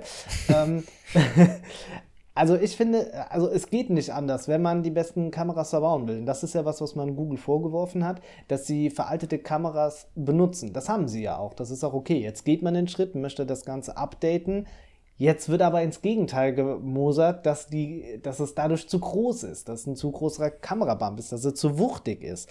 Ein Kritikpunkt, den ich allerdings zulasse, ist, und das hat man jetzt auf den Bildern gesehen, sind noch die verdammt dicken Ränder, die man hat. Also die, finde ich, sind nicht mehr on Vogue, das äh, funktioniert nicht. Also habt ihr die gesehen? Also ich finde schon, die sind sehr äh, dick. Ja, auf der Vorderseite? Gerade, ja. ja, genau, ja. Ich, ich finde, ja, das, das, war noch okay. Und ich, ich oh. finde, äh, klang wahrscheinlich gerade falsch, ich finde das Design jetzt nicht hässlich oder schlimm oder so. Ich bin da nicht ja. negativ drauf eingestellt. Nur ich frage mich halt wirklich, ob ein so großer Konzern wie Google keine bessere Lösung gefunden hat. Also, als ob das wirklich das Ultimatum wäre. Also, wo beim 3XL kann man sich ja schon fragen, was das Google Design Team für die Smartphones überhaupt macht bei den Pixels. Spätestens dann mit der richtig tiefen Notch. nur, nur, nur halt, wer saß da im Google Meeting so, hatte so, man hatte so sechs Designs, sage ich mal als Beispiel. Die Leute saßen dann mit ihren verschiedenen ähm, Dingen. Und äh, Herr Peacher ist es, glaube ich, bei Google, der CEO, ähm, haben den Raum, sich die Designs an und sagt, Leute, das ist es. Das ist das Design. Das wollen die Menschen haben. Genauso. Es wackelt nicht. Es ist vielleicht nicht die schönste und eleganteste Lösung, aber es funktioniert. Und es sieht noch einigermaßen okay aus. Wenn wir Shitstorms kassieren, das sind wir eh schon gewohnt. Nehmen wir. Oh. Naja, aber ich finde, das Design ist ja, also ich finde, es ist unique. Also ich finde nicht, dass man sich jetzt hier wie andere Hersteller bedient hat und es wieder links oben positioniert hat in dem Würfel, das, was man ja beim Fünfer gemacht hat. Ja, also mhm. man ist nicht bei Apple dran, man hat es jetzt aber auch nicht wie Samsung gelöst. Ich finde schon, dass es was, was Eigenes ist. Und das, finde ich, macht Google mhm. ja auch immer aus, auch wenn es manchmal nicht so geil ist. ja, also ja. das sehe ich auch. Also es ist auf jeden Fall ein Alleinstellungsmerkmal bei dem, bei dem Smartphone, ja. Diese ein bisschen abgespacede Rückseite, aber ähm, daran erkennt man es. Das ist. Äh, oh, oh, okay. Jetzt ist, äh, da ist Jonathan auch ja, einmal warte. weg. Äh, ich schicke ihn aber wieder rein. Da ist er wieder. Hi. hat, man, hat man mich noch fertig äh, sprechen gehört oder war ich? Ähm, ich glaube, äh, Alleinstellungsmerkmal war das letzte Wort. Ja, genau. Äh, das ist genau, das ist so ein Alleinstellungsmerkmal, ähm, das ich könnte mir vorstellen, dass das auch viele Menschen wollen. So ein bisschen, ich bin stolz auf mein Smartphone hier, ich habe eins in Product Red, cool. Oder so, ähm, weiß ich nicht. Ne? Es ist. Ja, es ist. Es könnte, glaube ich, ganz cool werden, aber man muss sich dran gewöhnen. Ne? Ja, ich schicke mal kurz in den ähm, YouTube-Chat das Bild ja. rein für die Leute. Kurz. Ja, ähm, das mal. Ähm, vielleicht nutze ich in der Zeit vielleicht die Zeit noch mal so ein bisschen. Vielleicht ist das Verständnis bei Google, man muss aber da ein anderes haben. Denn ich finde, die Intention von Google ist es nicht oder vielleicht auch nicht mehr, ähm, zwingend das beste Smartphone auf den Markt zu bringen oder das Ganze dominieren zu wollen. Ich finde, man bringt ein eigenes Gerät auf den Markt, was aber nicht immer diesen besten Anspruch hat. Das klingt jetzt irgendwie komisch, aber ich fand nie, dass eines ihrer Produkte perfekt gewesen ist zu dem Zeitpunkt, als sie es rausgebracht haben. Teilweise designsprachenmäßig zwei Jahre zu spät dran ähm, oder irgendwie sowas in der Richtung. Ich finde, Google war nie so innovativ, weil der Fokus mehr auf der Software liegt und weniger auf der Hardware. Und das, glaube ich, sollte man ihnen ähm, so ein bisschen zugute halten. Jo. Ja, ja, auf jeden Fall. Ja, gut, dann merke also, ich. Oh, du hast auch ja? sagen eigener Chip ja? vielleicht. Der Google Silicon das, 101. Ah, ja. Willst du darüber reden? äh, nee, dann, dann fangt ruhig mal an. Was ist euer Eindruck? Guter Schritt, äh, schlecht? Ähm, ja, whatever. Was ist so euer Gefühl? Genauso interessant wie das Design. Aber nicht interessant ist nicht negativ gemeint. Ähm, weil ja. die Frage ist halt, sie hatten ja schon mal eigene Chips drin. Ähm, den Security-Chip gab es ja, der nur Passwörter gespeichert hat zum Beispiel. Mhm. Oder Dinge, glaube ich, wie den Fingerabdruck, sodass man quasi das, den Mainframe des Smartphones quasi von den Sicherheitsfeatures abgrenzt, damit das noch sicherer wird. Klasse Sache. Aber halt, ob sie jetzt, wird das jetzt wirklich so der komplette Prozessorersatz werden? Weil wir sehen ja alleine zwischen dem Krieg zwischen MediaTek, Snapdragon und ähm, Apple Silicon, wie groß die Unterschiede manchmal sein können. Oder äh, muss man ja auch sagen, ähm, Kirin-Prozessoren äh, aus dem Hause aus High Silicon ist es, glaube ich. Ja, High Silicon. Und die Exynos-Prozessoren auch nochmal. Ähm, keiner kommt A an Apple ran und im Android-Bereich ist man, ist ein Smartphone halt direkt irgendwie verpönt, sobald es kein Snapdragon-Prozessor ist. So bei Huawei haben sie ja natürlich ihr eigenes Ding, aber jeder beschwert sich jedes Jahr aufs Neue, dass Samsung wieder den Exynos-Prozessor benutzt in Europa und man sich wieder über einen höheren Stromverbrauch beschweren muss, auch wenn sie im letzten Jahr da viel nachgelegt haben. Aber wenn Google da jetzt wieder mit einer ersten Generation reingeht in ihr Top-Smartphone, wenn, wenn das wirklich den Prozessor ersetzen soll, den Snapdragon, kann sich gut aus dem Preis auswirken, kann auch gut werden, aber da muss man echt gucken, wie es wird. Äh, ja, dazu, also eine Sache, ich finde, man kann diesen Apple-Prozessor nicht mit den Android-Prozessoren vergleichen, weil wir bis jetzt noch nie ähm, oder beziehungsweise haben wir schon, aber nicht, dass es performant ist. Also ich fand, das war immer bis jetzt so das Problem. Deshalb, da bin ich so ein bisschen kritisch.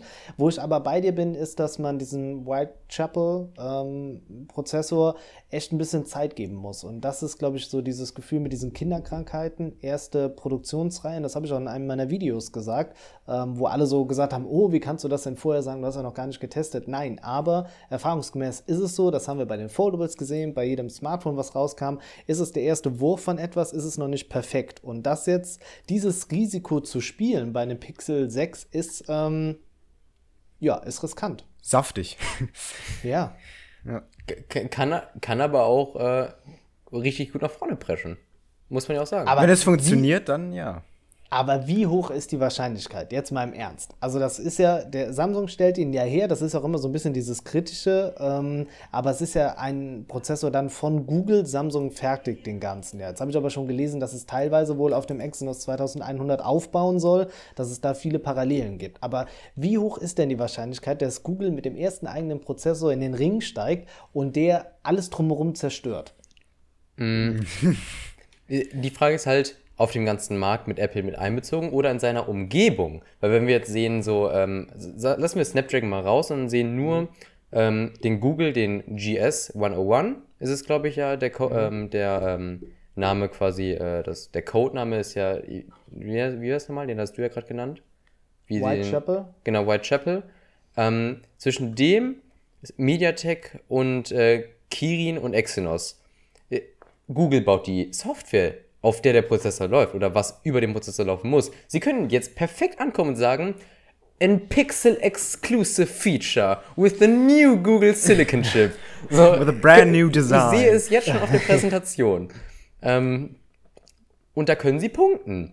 Die Frage ist halt, ob sie dann mit diesen Features Dinge wie zum Beispiel fehlende Leistung ausgleichen können. Wobei man auch hier wieder sehen muss, das haben sie ja im Pixel 5 dann mit dem ähm, Snapdragon 765G gemacht sie wollen ja nicht gegen den Snapdragon 888 äh, antreten, sondern vielleicht gegen einen 765G. Gegen, oder ich glaube, der hat ja mittlerweile auch ein Upgrade bekommen auf den 67, äh, 77G oder so. Äh, ist das nicht 85? Oder, oder, oder 80? Eins von beiden, ne? Ja, also ähm, da, man möchte gegen die angehobene Mittelklasse leistungstechnisch ankommen. Und wenn sie das schaffen, was ja nicht so schwer ist wie gegen den High-End-Bereich, dann können sie wiederum mit guten Features punkten. Der soll ja leistungstechnisch, das habe ich wiederum gelesen, zwischen Snapdragon 870 und Snapdragon 888, also dem 888er dann liegen. Also er soll wohl nicht das können oder von der Performance her so gut sein wie der aktuelle Snapdragon. Aber da muss man auch sagen, der aktuelle Top-Prozessor aus dem Hause Qualcomm hat extreme Hitzeprobleme. Da fasst es mit der Performance vorne und hinten nicht. Das finde ich ist kein Maßstab. Wenn er mit dem 870er gleichziehen kann, okay. Und dann die Frage, wer merkt diesen Unterschied? 90% dieser User merken ihn nicht. Wo er wichtig ist, ist bei der Bildverarbeitung. Das ist immer das Problem, wenn Xiaomi irgendwelche Top-Prozessoren äh, oder nee, schlechte Prozessoren hat, aber eine Top-Kamera. Die Prozessoren können das gar nicht verarbeiten. Das wäre so der Worst Case. Ansonsten bin ich da schon bei dir. Apple hat halt den Vorteil, es kann sich keiner mit ihnen vergleichen. Also sie sind in ihrer eigenen Bubble. Also sie können, da kann der M1 kann in der Theorie der letzte Müll sein, solange das aber mit der Software gut läuft, kann man das immer medial gut äh, verkaufen. Ja, aber hier auch wieder ein Punkt. Apple muss sich nicht mit 120 Hertz rumschlagen in deinem Beispiel. Google müsste es wahrscheinlich schon, wenn sie auf 120 Hertz gehen. Im Pixel 5 waren es 90. Jetzt gehen wir wahrscheinlich den nächsten Schritt. Ja, stimmt, auf jeden Fall. Also da, halt auch der Nachteil, Android wird von so vielen äh, Herstellern genutzt, mhm. also sind alle im direkten äh, Konkurrenzkampf. Ist halt bei Apple nicht so. Ja, aber, aber Wettbewerb fördert ja auch Technologien. Oder den Preis. Ja. Oder Sie- den Preis. Ja, oder es hat halt den Vorteil, siehe Poco, ne? Also man kann halt dann wirklich Top-Hardware dann zu einem günstigen Preis anbieten, weil die halt sehr, sehr oft hergestellt wird. Und ähm, wäre vielleicht jetzt nochmal so ein bisschen die Überleitung zum Redmi Note 10 Pro Shiner oder Ultra. Ähm, habt ihr noch so ein bisschen den Überblick, was die Xiaomi, Poco, Redmi, Black Shark Geräte angeht oder seid ihr auch Also, durch? Also ich ähm, komme, was Redmi angeht, noch relativ gut hinterher. Die ganzen Gaming, äh, Black Shark etc. Äh, generell habe ich nicht so im Blick. Ähm, aber dann wird es bei Xiaomi schon ziemlich verwirrend, was da alles so kommt. Ähm, ja, das, mich hat es ehrlich gesagt gewundert, dass jetzt demnächst schon, äh, nee, das jetzt quasi ja, äh, das, äh, der Redmi Note 10 Pro, Ultra, ne, wie auch immer, ähm, draußen ist. Ähm, mich, es fühlt sich nämlich so an, als wäre das Note 9 noch gar nicht so lange her gewesen. Ähm, aber ja, auch interessant. Das richtig, richtig elegant äh, ausgedrückt. Auch interessant, ja, das kann ich verstehen. Ähm, ja, ähm, dann bevor wir, beziehungsweise Michael, du wolltest noch bei Google, ne? Wollten wir eigentlich noch was anderes einfügen. Sollen wir da jetzt gleich schon, sollen wir jetzt drüber sprechen oder sollen wir es nach Äh, erstmal? Red machen, können wir gucken dann. Ja, genau. Ähm, dann, dann, ja. Ja, Überblick, früher ja. So Bl- Black Shark, Redmi, äh, äh, Black Shark und Xiaomi an sich auch noch größtenteils ja, abgesehen bei den Lite-Geräten, da wird es mittlerweile äh, sehr verwirrend. Auch mit den China-Geräten muss man ja auch, das ist ja das große Problem, dass man manchmal einen Unterschied zwischen China und Europa hat. Ähm, aber bei Redmi bin ich mittlerweile raus. Also da komme ich mit Redmi, Redmi Note äh, und dann wiederum die Unterteilungen in Lite, Mittel, Pro äh, äh, oder jetzt Ultra äh, komme ich nicht mehr hinterher. Das ist halt so diese Taktik, ganz viel auf dem Markt und da wird schon was dabei sein, was, was man kauft, ne? Glaube ich. Ja. Also, das ist so Ja, die- ziemlich. diese Auslage einfach voll machen, dass kein Weg Mhm. dran vorbeiführt. Ne? Also je mehr ich von einem Produkt sehe, umso eher denke ich, dass es wirklich gut ist. Ähm, ja, äh, f- stört halt auch irgendwo, vielleicht nur so ein bisschen, was specktechnisch äh, das Ganze angeht. Hier haben wir auch wieder Mediatek äh, 1100 verbaut und zeigt für mich so ein bisschen, Mediatek, die haben echt aufgeholt. Also ich fand so vor zwei, drei Jahren war das so in jedem Kubot-Smartphone war so ein Prozessor verbaut, Ja. ne? Oder was, was gibt's noch? Blackview oder so diese, also ihr wisst, ne, so diese chinesischen Hersteller, wo man sagt, boah, würde ich mir nicht kaufen. Ähm, jetzt haben sie aber, ich glaube, beim Note 8 war damals schon der erste MediaTek-Prozessor wieder drin. Die haben echt aufgeholt. Das freut mich zu sehen und ist auch gut für den Markt. Mhm. Ja, ich glaube, beim Redmi Note 8 Pro war es ja ein Helio G90T, den sie verbaut haben. Ah ja, stimmt. Und ah, äh, ja. Da, da, gehe ich jetzt auf ganz dünnes Eis, aber ich meine, dass es richtig ist. Ähm, und da war es ja wirklich noch so, dass ähm, da waren sie auf dem, Sch auf dem Sprung schon so äh, nach vorne, MediaTek, äh, aber da hat man noch so leichte Probleme. Es ist weniger effizient, also mehr Hitzeentwicklung für etwas weniger Leistung, aber dafür günstiger. Und äh, Phil hat es ja schon geschrieben, MediaTek-Prozessoren sind echt klasse, der Energieverbrauch ist niedriger und die Abwärme gering. Sie haben sich enorm gesteigert. Deswegen ähm, Ja. das Image in der Gesellschaft so, bei Leuten, die sich nicht jetzt mit jeder Prozessorgeneration äh, beschäftigen, ist halt immer noch MediaTek äh, ähm, und Snapdragon ist dann äh, der Way to go. Äh, aber mittlerweile können sie gut mithalten. Deswegen ist es ja auch nicht schlimm, dass Xiaomi dann darauf setzt, weil Snapdragon einfach teurer ist mit Qualcomm. Ja, und ich Jo. denke, es stärkt auch die Verhandlungsposition nochmal insgesamt, ne? dass man sagen kann, okay, wir setzen nicht mehr 100% auf euch, ähm, ihr müsst jetzt auch ein bisschen mit dem Preis entgegenkommen, wir haben hier eine Alternative. Vielleicht ein Ding, das mich ein bisschen stört an diesem Ultra, oder es ist ja eigentlich die chinesische Pro-Version, das Pendant zu der, die wir in Europa bekommen oder bekommen haben jetzt, ähm, ist, dass wir nur ein LC-Display dabei haben und kein AMOLED-Display. Ähm, wie äh, schätzt ihr mal den Unterschied zwischen LC und AMOLED ein? Findet ihr, dass ein LC-Display genauso gut sein kann? Oder sagt ihr, AMOLED ist für mich ähm, ja, das Einzige, was zählt? Ähm, also ich würde jetzt sagen, im direkten Vergleich würde man sich, also wenn man jetzt nicht wüsste, ähm, man hat ein LC-Display vor sich liegen und ein OLED, ähm, dann würde man im Vergleich, wenn man nicht weiß, glaube ich, immer zum OLED greifen, ähm, weil das einfach so ein bisschen besser aussieht. Aber ich, ähm, iPhone XR, ne, äh, ähm, finde es auch nicht schlimm, äh, ein LC-Display zu haben. Natürlich, so der, die Schwarz, das Schwarz ist es ist Grau. manchmal ein bisschen, es ist grau. es ist grau. Sein, wenn man zum Beispiel, grau. ja, wenn man zum Beispiel, ähm, ja, weiß ich nicht, einen Film guckt auf, ähm, weiß ich nicht, diese Ränder sind ja immer ein bisschen schwarz. Und da fällt das dann schon auf. Wenn man ein komplett schwarzes ähm, Display äh, mit OLED hätte, wäre das, glaube ich, dann schon schöner. Aber im Alltag stört es nicht unbedingt. Glaube ich nicht. Wie ist es bei dir, Michael? Mm, Ich kam ja vom Mate 10 Pro mit OLED aufs Nova 5T mit LCD. Äh, leider durch einen Unfall mit dem Mate 10 Pro. äh, ähm, und der Unterschied, so Kontraste ist halt der Punkt. Ähm, da kommt LCD niemals ran. Die 1000 zu 1 Kontrast, äh, der wird niemals an den U- eine Million oder unendlich zu 1 Kontrast rankommen. Ähm, Mini-LED, Apple versucht ja jetzt irgendwie da eine Lösung zu finden, auch bei LCD.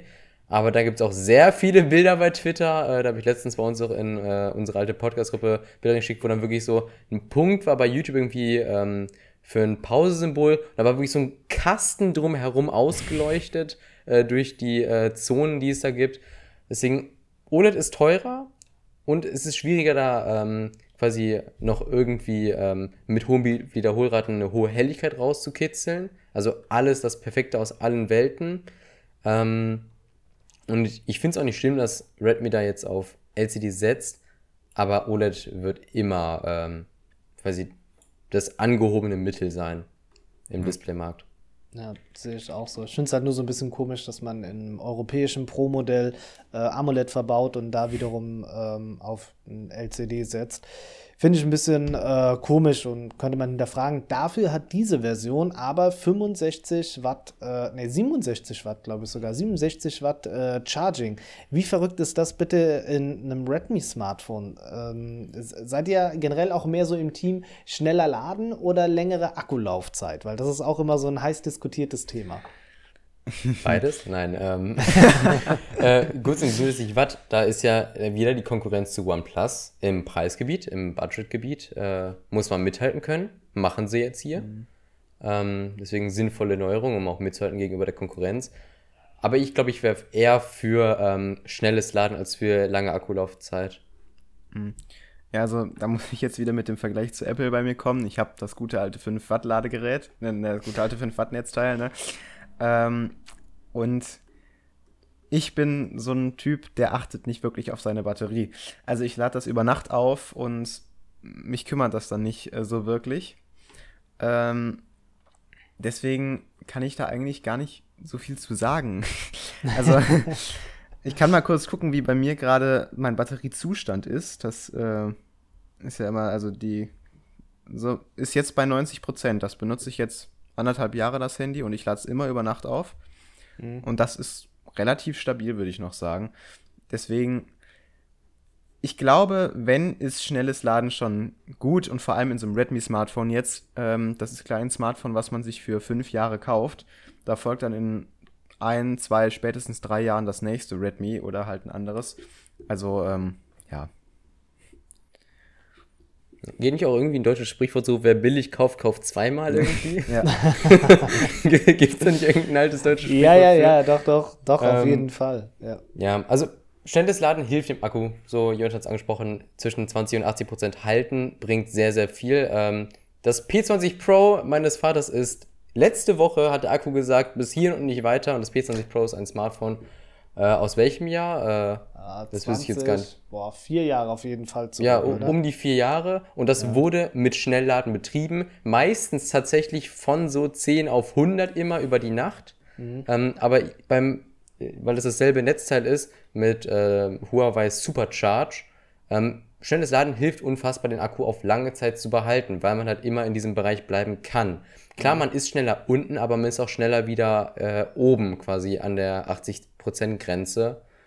Ähm, gut, ich will jetzt nicht irgendwie zur Schule gehen, zurückkommen und aufladen müssen, äh, aber wenn man, ist nicht so der Standard mittlerweile so bei den, besonders bei den Ultrageräten, da kannst du ja mit dem Mi 11R äh, noch sagen, wie es bei dir war, zwischen vier und sechs Stunden, dass das so die Zeiten sind, die man erwarten kann. Wenn man die früher gehört hat, vier bis sechs Stunden, als dann so äh, sechs bis acht Stunden immer so das, ähm, der Normalfall waren in Pro-Geräten, hätte man damals gesagt, das kann ich nicht benutzen, das ist doch viel zu, äh, das ist doch viel zu kurz. Aber durch schnelles Laden, glaube ich, entwickelt sich da dieser Trend eher zu eher kurz, dafür schnell wieder voll. Ja, ich glaube, weil es aber auch keine andere Möglichkeit im Moment gibt. Also ich glaube, das ist für die Technologie, die da drin ist. Ähm, also du, klar, du hast jetzt auch gerade von mir auf Ultra gesprochen. Äh, fünf Stunden habe ich Screen-On-Time. Ähm, dann bin ich aber auch wirklich bei den letzten fünf Prozent. Dann habe ich es auch ausgekostet. Aber zur Verteidigung 120 Hertz und QHD habe ich dann da drauf laufen. Also das Maximum, weil ich aber auch finde, wenn ich ein Ultramodell habe oder das Beste, was es gibt, dann möchte ich das auch nutzen können und nicht aus ähm, Batteriegründen oder Akkugründen dann sagen müssen, mhm. ah, ich gehe jetzt runter auf 60 oder ich mache nur noch Full HD. Ähm, nein, ich möchte das haben und dann nehme ich das in Kauf und muss mein Gerät halt eben dann öfters laden, aber dafür geht es halt wieder schneller hoch. Na gut, da kommen dann wieder neue Technologien wie LPTO ins Spiel, um das halt sicherzustellen. So. Genau. Ist ja jetzt auch ein Trend, dass LPTO immer mehr äh, im High-End-Bereich zumindest, jetzt im Budget- und Mittelklassebereich noch gar nicht, aber im High-End-Bereich, dass das quasi jetzt mhm. auch immer mehr Standard wird. Wobei ich ähm. glaube, jetzt hier bei dieser chinesischen äh, Ultra- oder Pro-Version sind sogar ähm, fünf Abstufungen am Ende. Also ich glaube, es waren 24, 25, 50, 60, 90, 120. Ich will jetzt aber nichts Falsches sagen. Ähm, ich meine auf jeden Fall, da war schon ordentlich viel drin und das fand ich dann schon äh, überraschend. Und für mich hat das bis jetzt am besten echt OnePlus gemacht im Pro-Modell, ähm, was diese Abstufungen angeht, weil es halt auch wirklich runtergeht bis auf ein Herz. Und das, ähm, ja, ist, ist auch das, was man am Ende braucht. Ähm, wir hatten eben noch kurz über Google gesprochen, Michael. Du hattest da noch so ein bisschen, ich habe mir diese Google I.O., ganz ehrlich, ich habe sie mir nicht angeschaut. Ich habe so ein bisschen ganz grob gelesen, ähm, weil ich habe im Vorfeld auch mitbekommen, zwei Stunden und ich wollte das Ganze auch streamen und dachte so, nee, also du wirst dann wie der Hamster im Laufrad zwei Stunden, äh, no way, geht einfach ja. nicht, weil es aber auch mehr Software ist. Ich finde, wenn Geräte vorgestellt werden, dann kann ich das noch so ein bisschen. Ähm, ist schwierig. Also, weil selbst Apples WWDC dauert ja auch nur eine Stunde oder was, ne? Ja, und die entwickelt sich auch immer mehr zu Consumer Products oder ja. ähm, dass es halt immer mehr auf den Autonormalverbraucher angepasst wird. Äh, ich habe es mir auch nicht angezogen, äh, angezogen, reingezogen. ähm, aber äh, eine Sache, über die, äh, die ich halt vorgeschlagen hatte, über die man reden könnte. Android 12 sieht aus wie eine Mischung aus iOS und MIUI 12.5. Ja, stimmt schon irgendwie, aber äh, es gibt schon viele schöne kleine Details, die Google da äh, nachbessert. Ähm, kann man auch sehr gespannt sein auf iOS 15. Da soll sich tatsächlich der Lockscreen ändern. Das ist, wenn man Nein. von oben nach unten. Ja. Unglaublich. Also, also, wenn man, also wenn man von oben nach unten wischt in der linken Ecke bei der Notch, kommt ja normalerweise einfach auf den normalen Lockscreen. Und das soll mhm. jetzt endlich nicht mehr nur einfach der Lockscreen sein und fertig, sondern soll einfach effizienter genutzt werden, iOS 15. Ähm, war ja ein großer Wunsch von dir, Jonathan. Ja, das habe ich tatsächlich mal angemerkt. ja. Äh, aber etwas, was ähm, jetzt nicht erwartet wurde, aber was sie vorgestellt haben, war Project Starline auf der Google I.O. Und ihr müsst euch vorstellen, wir sitzen ja gerade hier einfach im Videocall. Wir sehen uns zweidimensional und ja. die haben so eine Kabine vorgestellt. Das ist wie so ein, wie kann man das beschreiben? Wie, wie im Flugzeug, wenn du in so einer Reihe bist, in einer Sitzreihe, aber halt etwas mhm. geräumiger und nur für dich so ein kleines Kabinchen halt, so das wird dann so nicht mehr Economy Class, sondern halt etwas angehobener im Flugzeug. Und vor einem ist einfach so ein, so, so, so ein Regal, so kannst du sein Handy und so reinlegen, vielleicht aufladen. Und das wird in, bei Google manchmal benutzt. Die haben anscheinend so ähm, fünf Zentren in Amerika damit ausgestattet für Kommunikation. Und da sind dann so viele Sensoren und so drin, dass man ein Videotelefonat mit jemandem führt, Allerdings sieht man ihn dreidimensional über ein Hologramm vor einem und die andere Person, die in der anderen Kabine dann sitzt, sieht die andere Person dreidimensional. Also ich könnte dann Star so leicht Wars. nach links gehen, nach, rechts nach rechts gehen und sehen auch wirklich so die Züge so von der Seite, so die ich frontal nicht sehen würde. Und das, das sieht auf dem Video super cool aus, ist gar nicht für Konsumer, aber es ist trotzdem so einfach so Fortschritt in der Technik, den niemand braucht, aber der einfach cool ja. ist. Demnächst, wenn unsere Sternzerstörer alle mit äh, Project, Project Starline ausgestattet sind, dann. Ja. also. So, ähm, Distanzunterricht in der Schule über Project Starline. Wahrscheinlich. Jeder bekommt zu Hause von der Schule ein Project Starline nach Hause geliefert, Alter. Ja, also äh, nach dem Stream, natürlich nicht im Stream, googelt mal nach Project Starline, ähm, wurde auf der Google I.O. vorgestellt. Sieht wirklich cool aus. Ja. Also wie, wirklich wie in einem Science-Fiction-Film. So, man ist da so ein, einfach so ein 3D-Hologramm vor einem. Klar, dahinter ist eine Wand, aber ist auch ein bisschen creepy, weil der Kopf natürlich irgendwann einfach verschwindet, weil hinter einem keine Sensoren manchmal sind, oder die es nicht erkennen. ich kann mir nicht vorstellen, was passiert, wenn irgendwie eine Kamera ausfällt, auf einmal ist der Kopf so weg, aber der Hals schwebt noch da. Aber ähm, ist, ist cool. Ist Ja. cool. Das wird auf Aber jeden ich, Fall. ja, also ich denke, das soll auch generell einfach nur zeigen, wo der Weg noch hingeht. Also, ne, klar, natürlich können wir jetzt nicht weltweit so eine Milliarde Boxen irgendwo aufstellen, ne? Aber so das, was möglich ist, wenn man so viele Sensoren äh, kompakt irgendwie gestalten kann, ne? Und das ist was, wo ich sage, okay, das sehe ich irgendwie in der Zukunft, ne? Weil ja doch viel mehr ähm, in Richtung von, ja, ne, Homeschooling vielleicht jetzt das falsche Ding, aber so alles wird dann Homeoffice-mäßig gemacht, ne? Und damit das Ganze zu gewährleisten, dann trotzdem in virtuellen Räumen zusammenzukommen. Das ist jetzt natürlich schon sehr, sehr weit gesponnen, aber ich glaube, da geht der Weg dann auch hin einfach. Und das gefällt mir. Ne? Also da sage ich, das ist eine Innovation, auch wenn das im Moment noch sehr als Spielerei wirkt. Ich weiß, ähm, Fun Fact dazu, als das LTE-Netz eingeführt worden ist, weiß ich, liefen noch so Fernsehspots, da hatten die Leute dann so ein, so ein rundes Smartphone in der Hand und jemand ist ähm, aus dem Flugzeug gesprungen beim, was ist das hier, Fallschirmspringen und er hat währenddessen Videotelefonie gemacht und für mich war das damals nicht greifbar, dass das geht. Und heutzutage schaut uns an, schaut an, was ihr mit WhatsApp-Call alles machen könnt. Das ist normal. Und so, glaube ich, muss man sich das auch immer wieder ein bisschen vorstellen. Ja. Ja. Zukunftsvision. Zukunftsvision. Waren sonst noch Sachen ähm, auf der Google I.O. dabei, wo ihr sagt, ähm, das war jetzt ein großes Ding oder ist es für euch genauso wie bei mir so irgendwie vorbei? Ja. Einfach nur ja. mitbekommen. Ja. ist auch eigentlich Interessant. Geil, ist ja, so, ja, es ist so ein bisschen das Pendant zu, äh, zu Apple, ne? Und wenn man dann so sieht, Apple, WWDC, alle total maximal hyped und äh, ja, hier so, ja, nee, Android, ja, neue Version, aber anyway, ne? Okay, cool. Ja. Ja. Gu- Guckt man sich vielleicht noch ein Video an, so dass es noch in Android 12 so, äh, wann die Beta losgeht. Am Ende sitzen alle da und fragen sich, kriege ich Android 12 noch? ja, genau. Äh, wo man dann irgendwie in die Listen geht, so ge ähm, offiziell unterstützte äh, Geräte für Android 12. Sehe ich jetzt Ja. schon die Webseiten wieder, wo man dann danach sucht.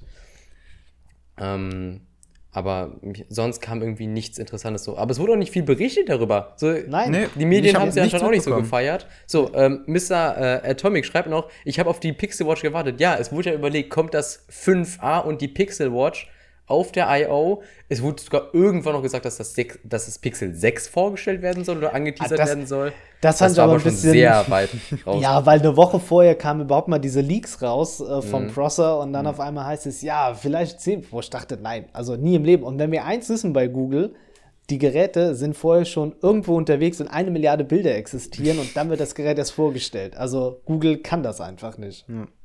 Na gut, beim Dreier haben sie, haben ja irgendwie diese zwei Design-Teams sich gegenseitig geleakt, um zu gucken, wie die, äh, weil das ja auch so eine ganz komische Geschichte war, wer dann irgendwie den nächsten Auftrag bekommt fürs nächste Pixel. Ja. Ähm, aber äh, ja, das ist, das ist keine Pixel Watch, Pixel Watch. Hätte man vielleicht machen können, weil man. Doch, das ist jetzt der Punkt. Wear OS wird verbessert. Endlich! Endlich! Ja, das äh, muss man aber auch, also und hier ist auch zu beachten, dass diese Zusammenarbeit zwischen Google und Samsung, das wird jetzt immer mehr, ne? Also ich finde das, also man hat ja dieses Tizian, hat man ja eingestellt, ne? Oder Tizen, wenn man es so ausspricht, sorry äh, für mein Deutsch. ähm, auf jeden Fall äh, großer Schritt. Also ich finde, Samsung geht noch mehr in Richtung Google, also macht sich damit natürlich noch abhängiger, aber was bleibt ihnen auch anderes? Also ich finde, das ist so die logische Konsequenz. Es ist für sie ja sowieso egal. Und da bin ich mal gespannt, ob man da von der Akkulaufzeit ansatzweise hinkommt mit Wear OS oder ob das wieder so ein ja, Flop gibt irgendwie. Das kann ein perfektes Kompromiss werden, weil Samsung fehlen äh, die Google-Schnittstelle, kein Google Pay, kein Google Maps, kein Google Assistant. Ähm, Wear OS hat das Problem, es läuft nicht stabil, es hat eine Kack-Akkulaufzeit. So, ähm, wir haben zwei Wear OS Uhren bei uns. Ähm, es war einmal die Fossil Gen 3, dann war es die Gen 4 und beide laufen wirklich schrecklich. Also es ist so traurig, ähm, das sagen zu müssen. Aber wenn man irgendwie ins Seitenmenü geht für die Apps, die drauf ist und Google Fit öffnen möchte oder so, da denkt man erstmal, die Uhr ist abgeschürzt, drückt dann nochmal auf den Homescreen und das ist so dieser typische Moment, dann, dann auf einmal, indem man den Homescreen drückt, öffnet sich die App und schließt sie dann natürlich, weil man auf den Homescreen gedrückt hat. Ja. Es ist wirklich nicht schön. Und da kann halt wirklich Google sich sehr ähm, von äh, Samsung helfen lassen, wie man auf wenig Leistung viel anbieten kann, also performant die Software auf Uhren gestalten kann. Nee, Honor 50, äh, Honor 50 haben wir schon durch. Oder haben wir über das Honor 50 schon gesprochen? Nee, haben wir gar nicht. Nee. Das wird mir jetzt auch gerade gut, dass es nochmal erwähnt wurde. Das ist so voll an mir vorbei. Ähm, Können wir vielleicht äh, danach dann noch kurz machen. Ja, ähm, und halt Samsung kriegt dann halt Schnittstellen und damit kann Wear OS halt wirklich endlich mal zu, ähm, wie, wie heißt es mal, äh, das auf iPhones? Äh, WatchOS, Watch genau, WatchOS, endlich mal ansatzweise Konkurrenz bieten. Weil aktuell ist man, wenn man nicht eine Apple Watch haben will, aber eine Smartwatch, immer auf Drittanbieter-Software mhm. wie ähm, die, das WatchOS bei Huawei, Tizen OS bei äh, Samsung, was auch immer auf einem Mi-Band läuft für ein OS äh, gezwungen. Ja. Ähm, Wear sollte mal 60 Hertz adaptieren. Inwie ist mit adaptieren gemeint, dass es wechseln kann? Oder? Wie da seit der, äh, also ich sehe da auf der Uhr noch nicht so ganz den, äh, den Schnitt, weil mir da auch das Display einfach zu klein ist. Das sage ich mhm. auch jedes Mal. Solange ich keine Sprachnachricht über eine Uhr abspielen kann oder damit nutzen kann, ist das für mich nicht gut. Also ist mhm. einfach so. Ich erwarte da relativ viel. Ähm, okay, ja doch, ich nehme an, es geht jetzt so ein bisschen darum, dass man die Bildwiederholrate dann, ne, dass ich. Ja, aber das, das hat die 6er, ja. Series Nee, nicht seit der, seit der 6er. Also die 6er hat es auf jeden Fall. Ich meine, die 5er hat es auch seit, schon. Warte, mit der, mit der 5 kam nur der Kompass dazu.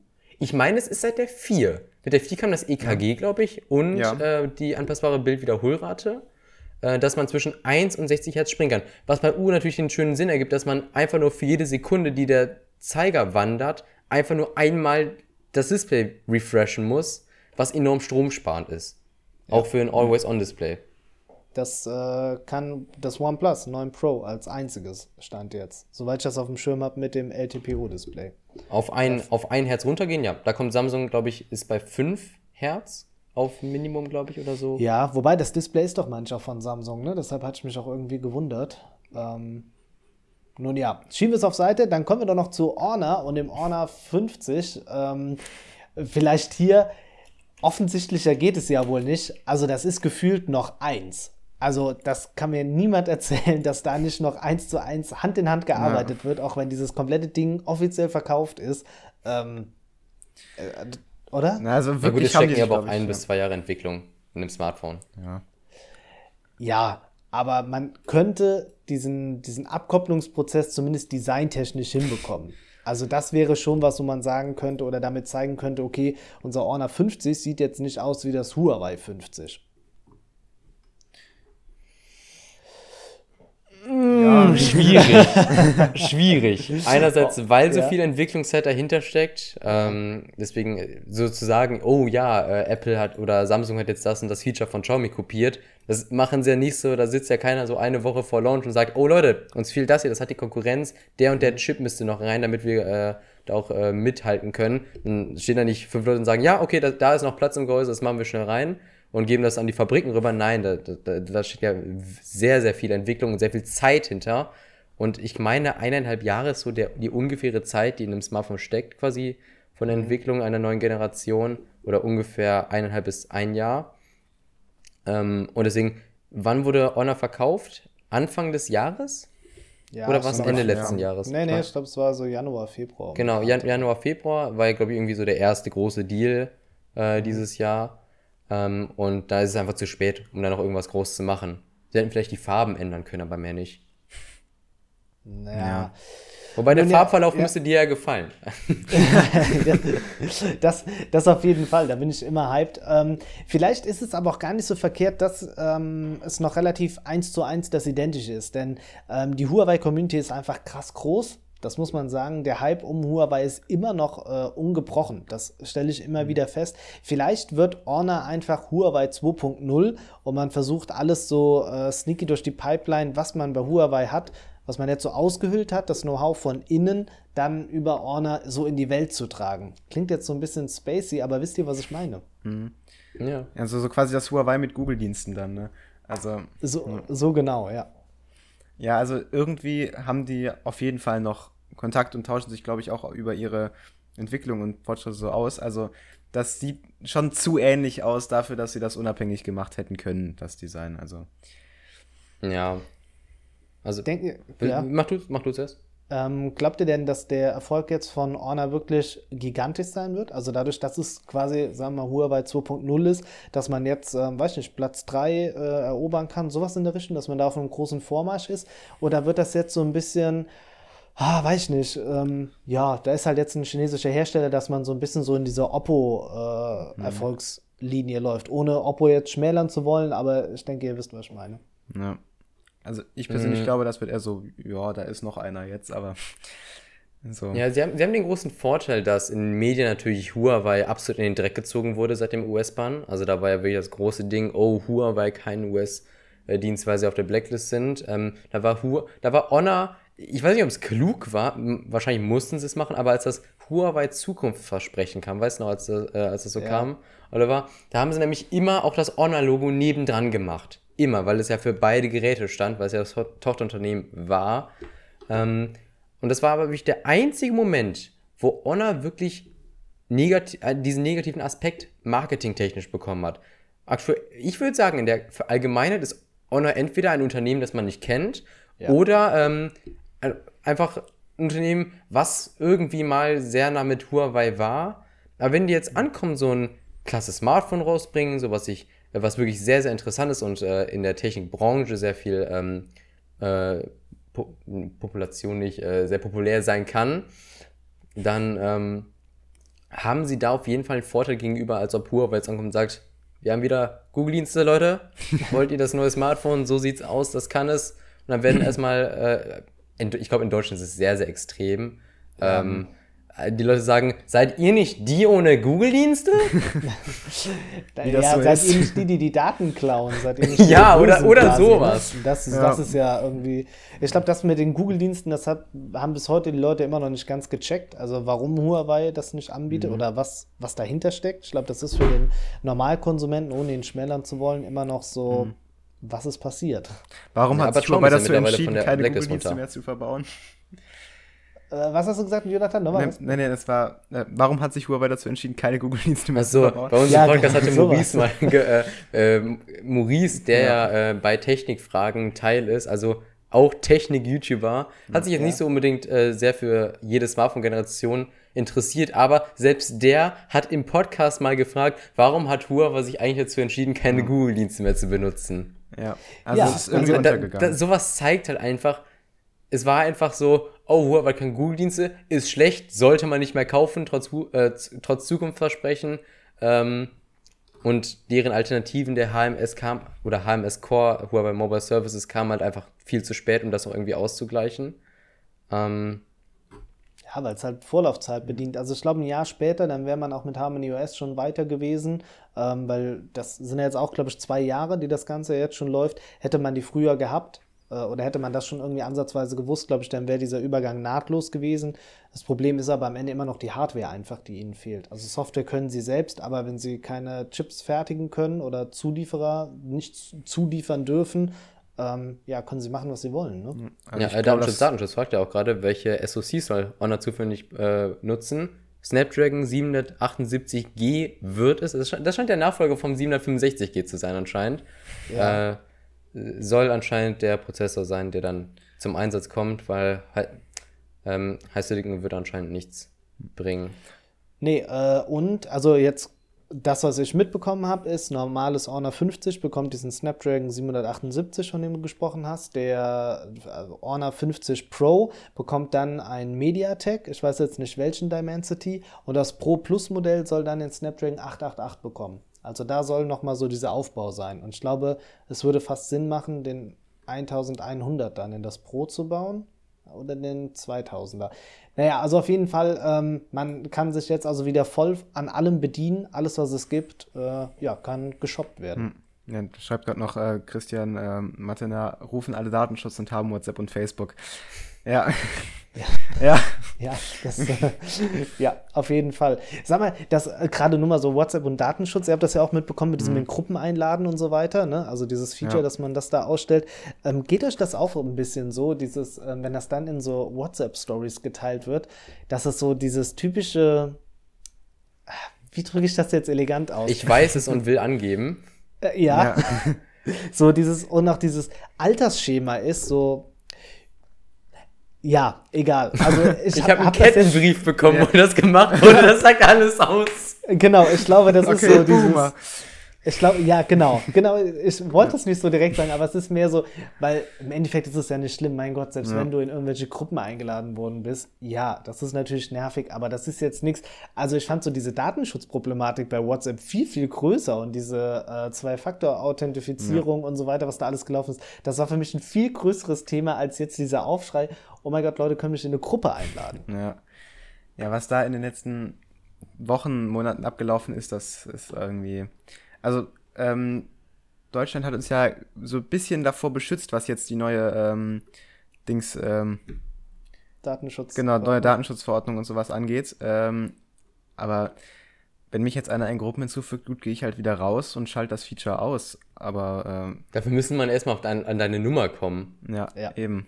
Und, und man kann es ja immer noch ausschalten. Das ist ja das, das Komische. So, es Ja. war wahrscheinlich, es war wahrscheinlich einfach so ein Fehler, so im Update war halt gespeichert, oh, äh, in der Testphase, wo die das so programmiert haben, stand das halt auf jeder und diese Einstellung wurde dann aus Versehen im Update übernommen. Ja. Passiert! Die Ja, Softwareentwickler von WhatsApp sind auch nur Menschen. Ja. Und im, äh, im nächsten Update wird es wieder rausgenommen. Dann kannst du bei Giga lesen, diesen Fehler nimmt WhatsApp zurück oder irgendwie sowas so ganz Ja. episch und du denkst, Ja. oh Gott, was ist jetzt passiert? Und dann so, ja, nee, irgendwie dann noch nicht. Ne? Christian schreibt anyway. nochmal, wird instant gelöscht, so ein Müll. Ja. ja, herrlich. Ähm, damit würde ich so langsam die Episode hier ein bisschen ausbummeln lassen. Ich weiß gar nicht, uhrzeittechnisch. Äh, boah, doch eineinhalb Stunden abgerissen. Ja. Eieieiei. Ähm, Aber was ich noch kurz sagen will zu Messengern, ich finde es so schade, wie Telegram jetzt einfach in den Dreck gezogen wird. Also einfach in der Gesellschaft. Durch äh, Corona-Gruppen Ja. oder Ja. irgendwas anderes. Das ist es, ist, es ist die bessere App. Ende. Wo- Ja. Telegram ist die Ist bessere Messenger-App. Nur Absolut. WhatsApp ist Platzhirsch und Telegram äh, kriegt jetzt halt einfach von den Medien ähm, zu Unrecht einfach ähm, ja, äh, negative Kritik. ist halt immer so, ja, Telegram, das sind jetzt die Leute, die verkaufen Fake-Impfstoff oder Fake-Pässe ja, oder ja, so. genau. Ja. Das, das hätte jede Plattform sein können, aber statt zu sagen, dass Menschen Fake-Impfpässe verkaufen, heißt es, warum auch immer, jedes Mal auf Telegram wird das in Gruppen verkauft.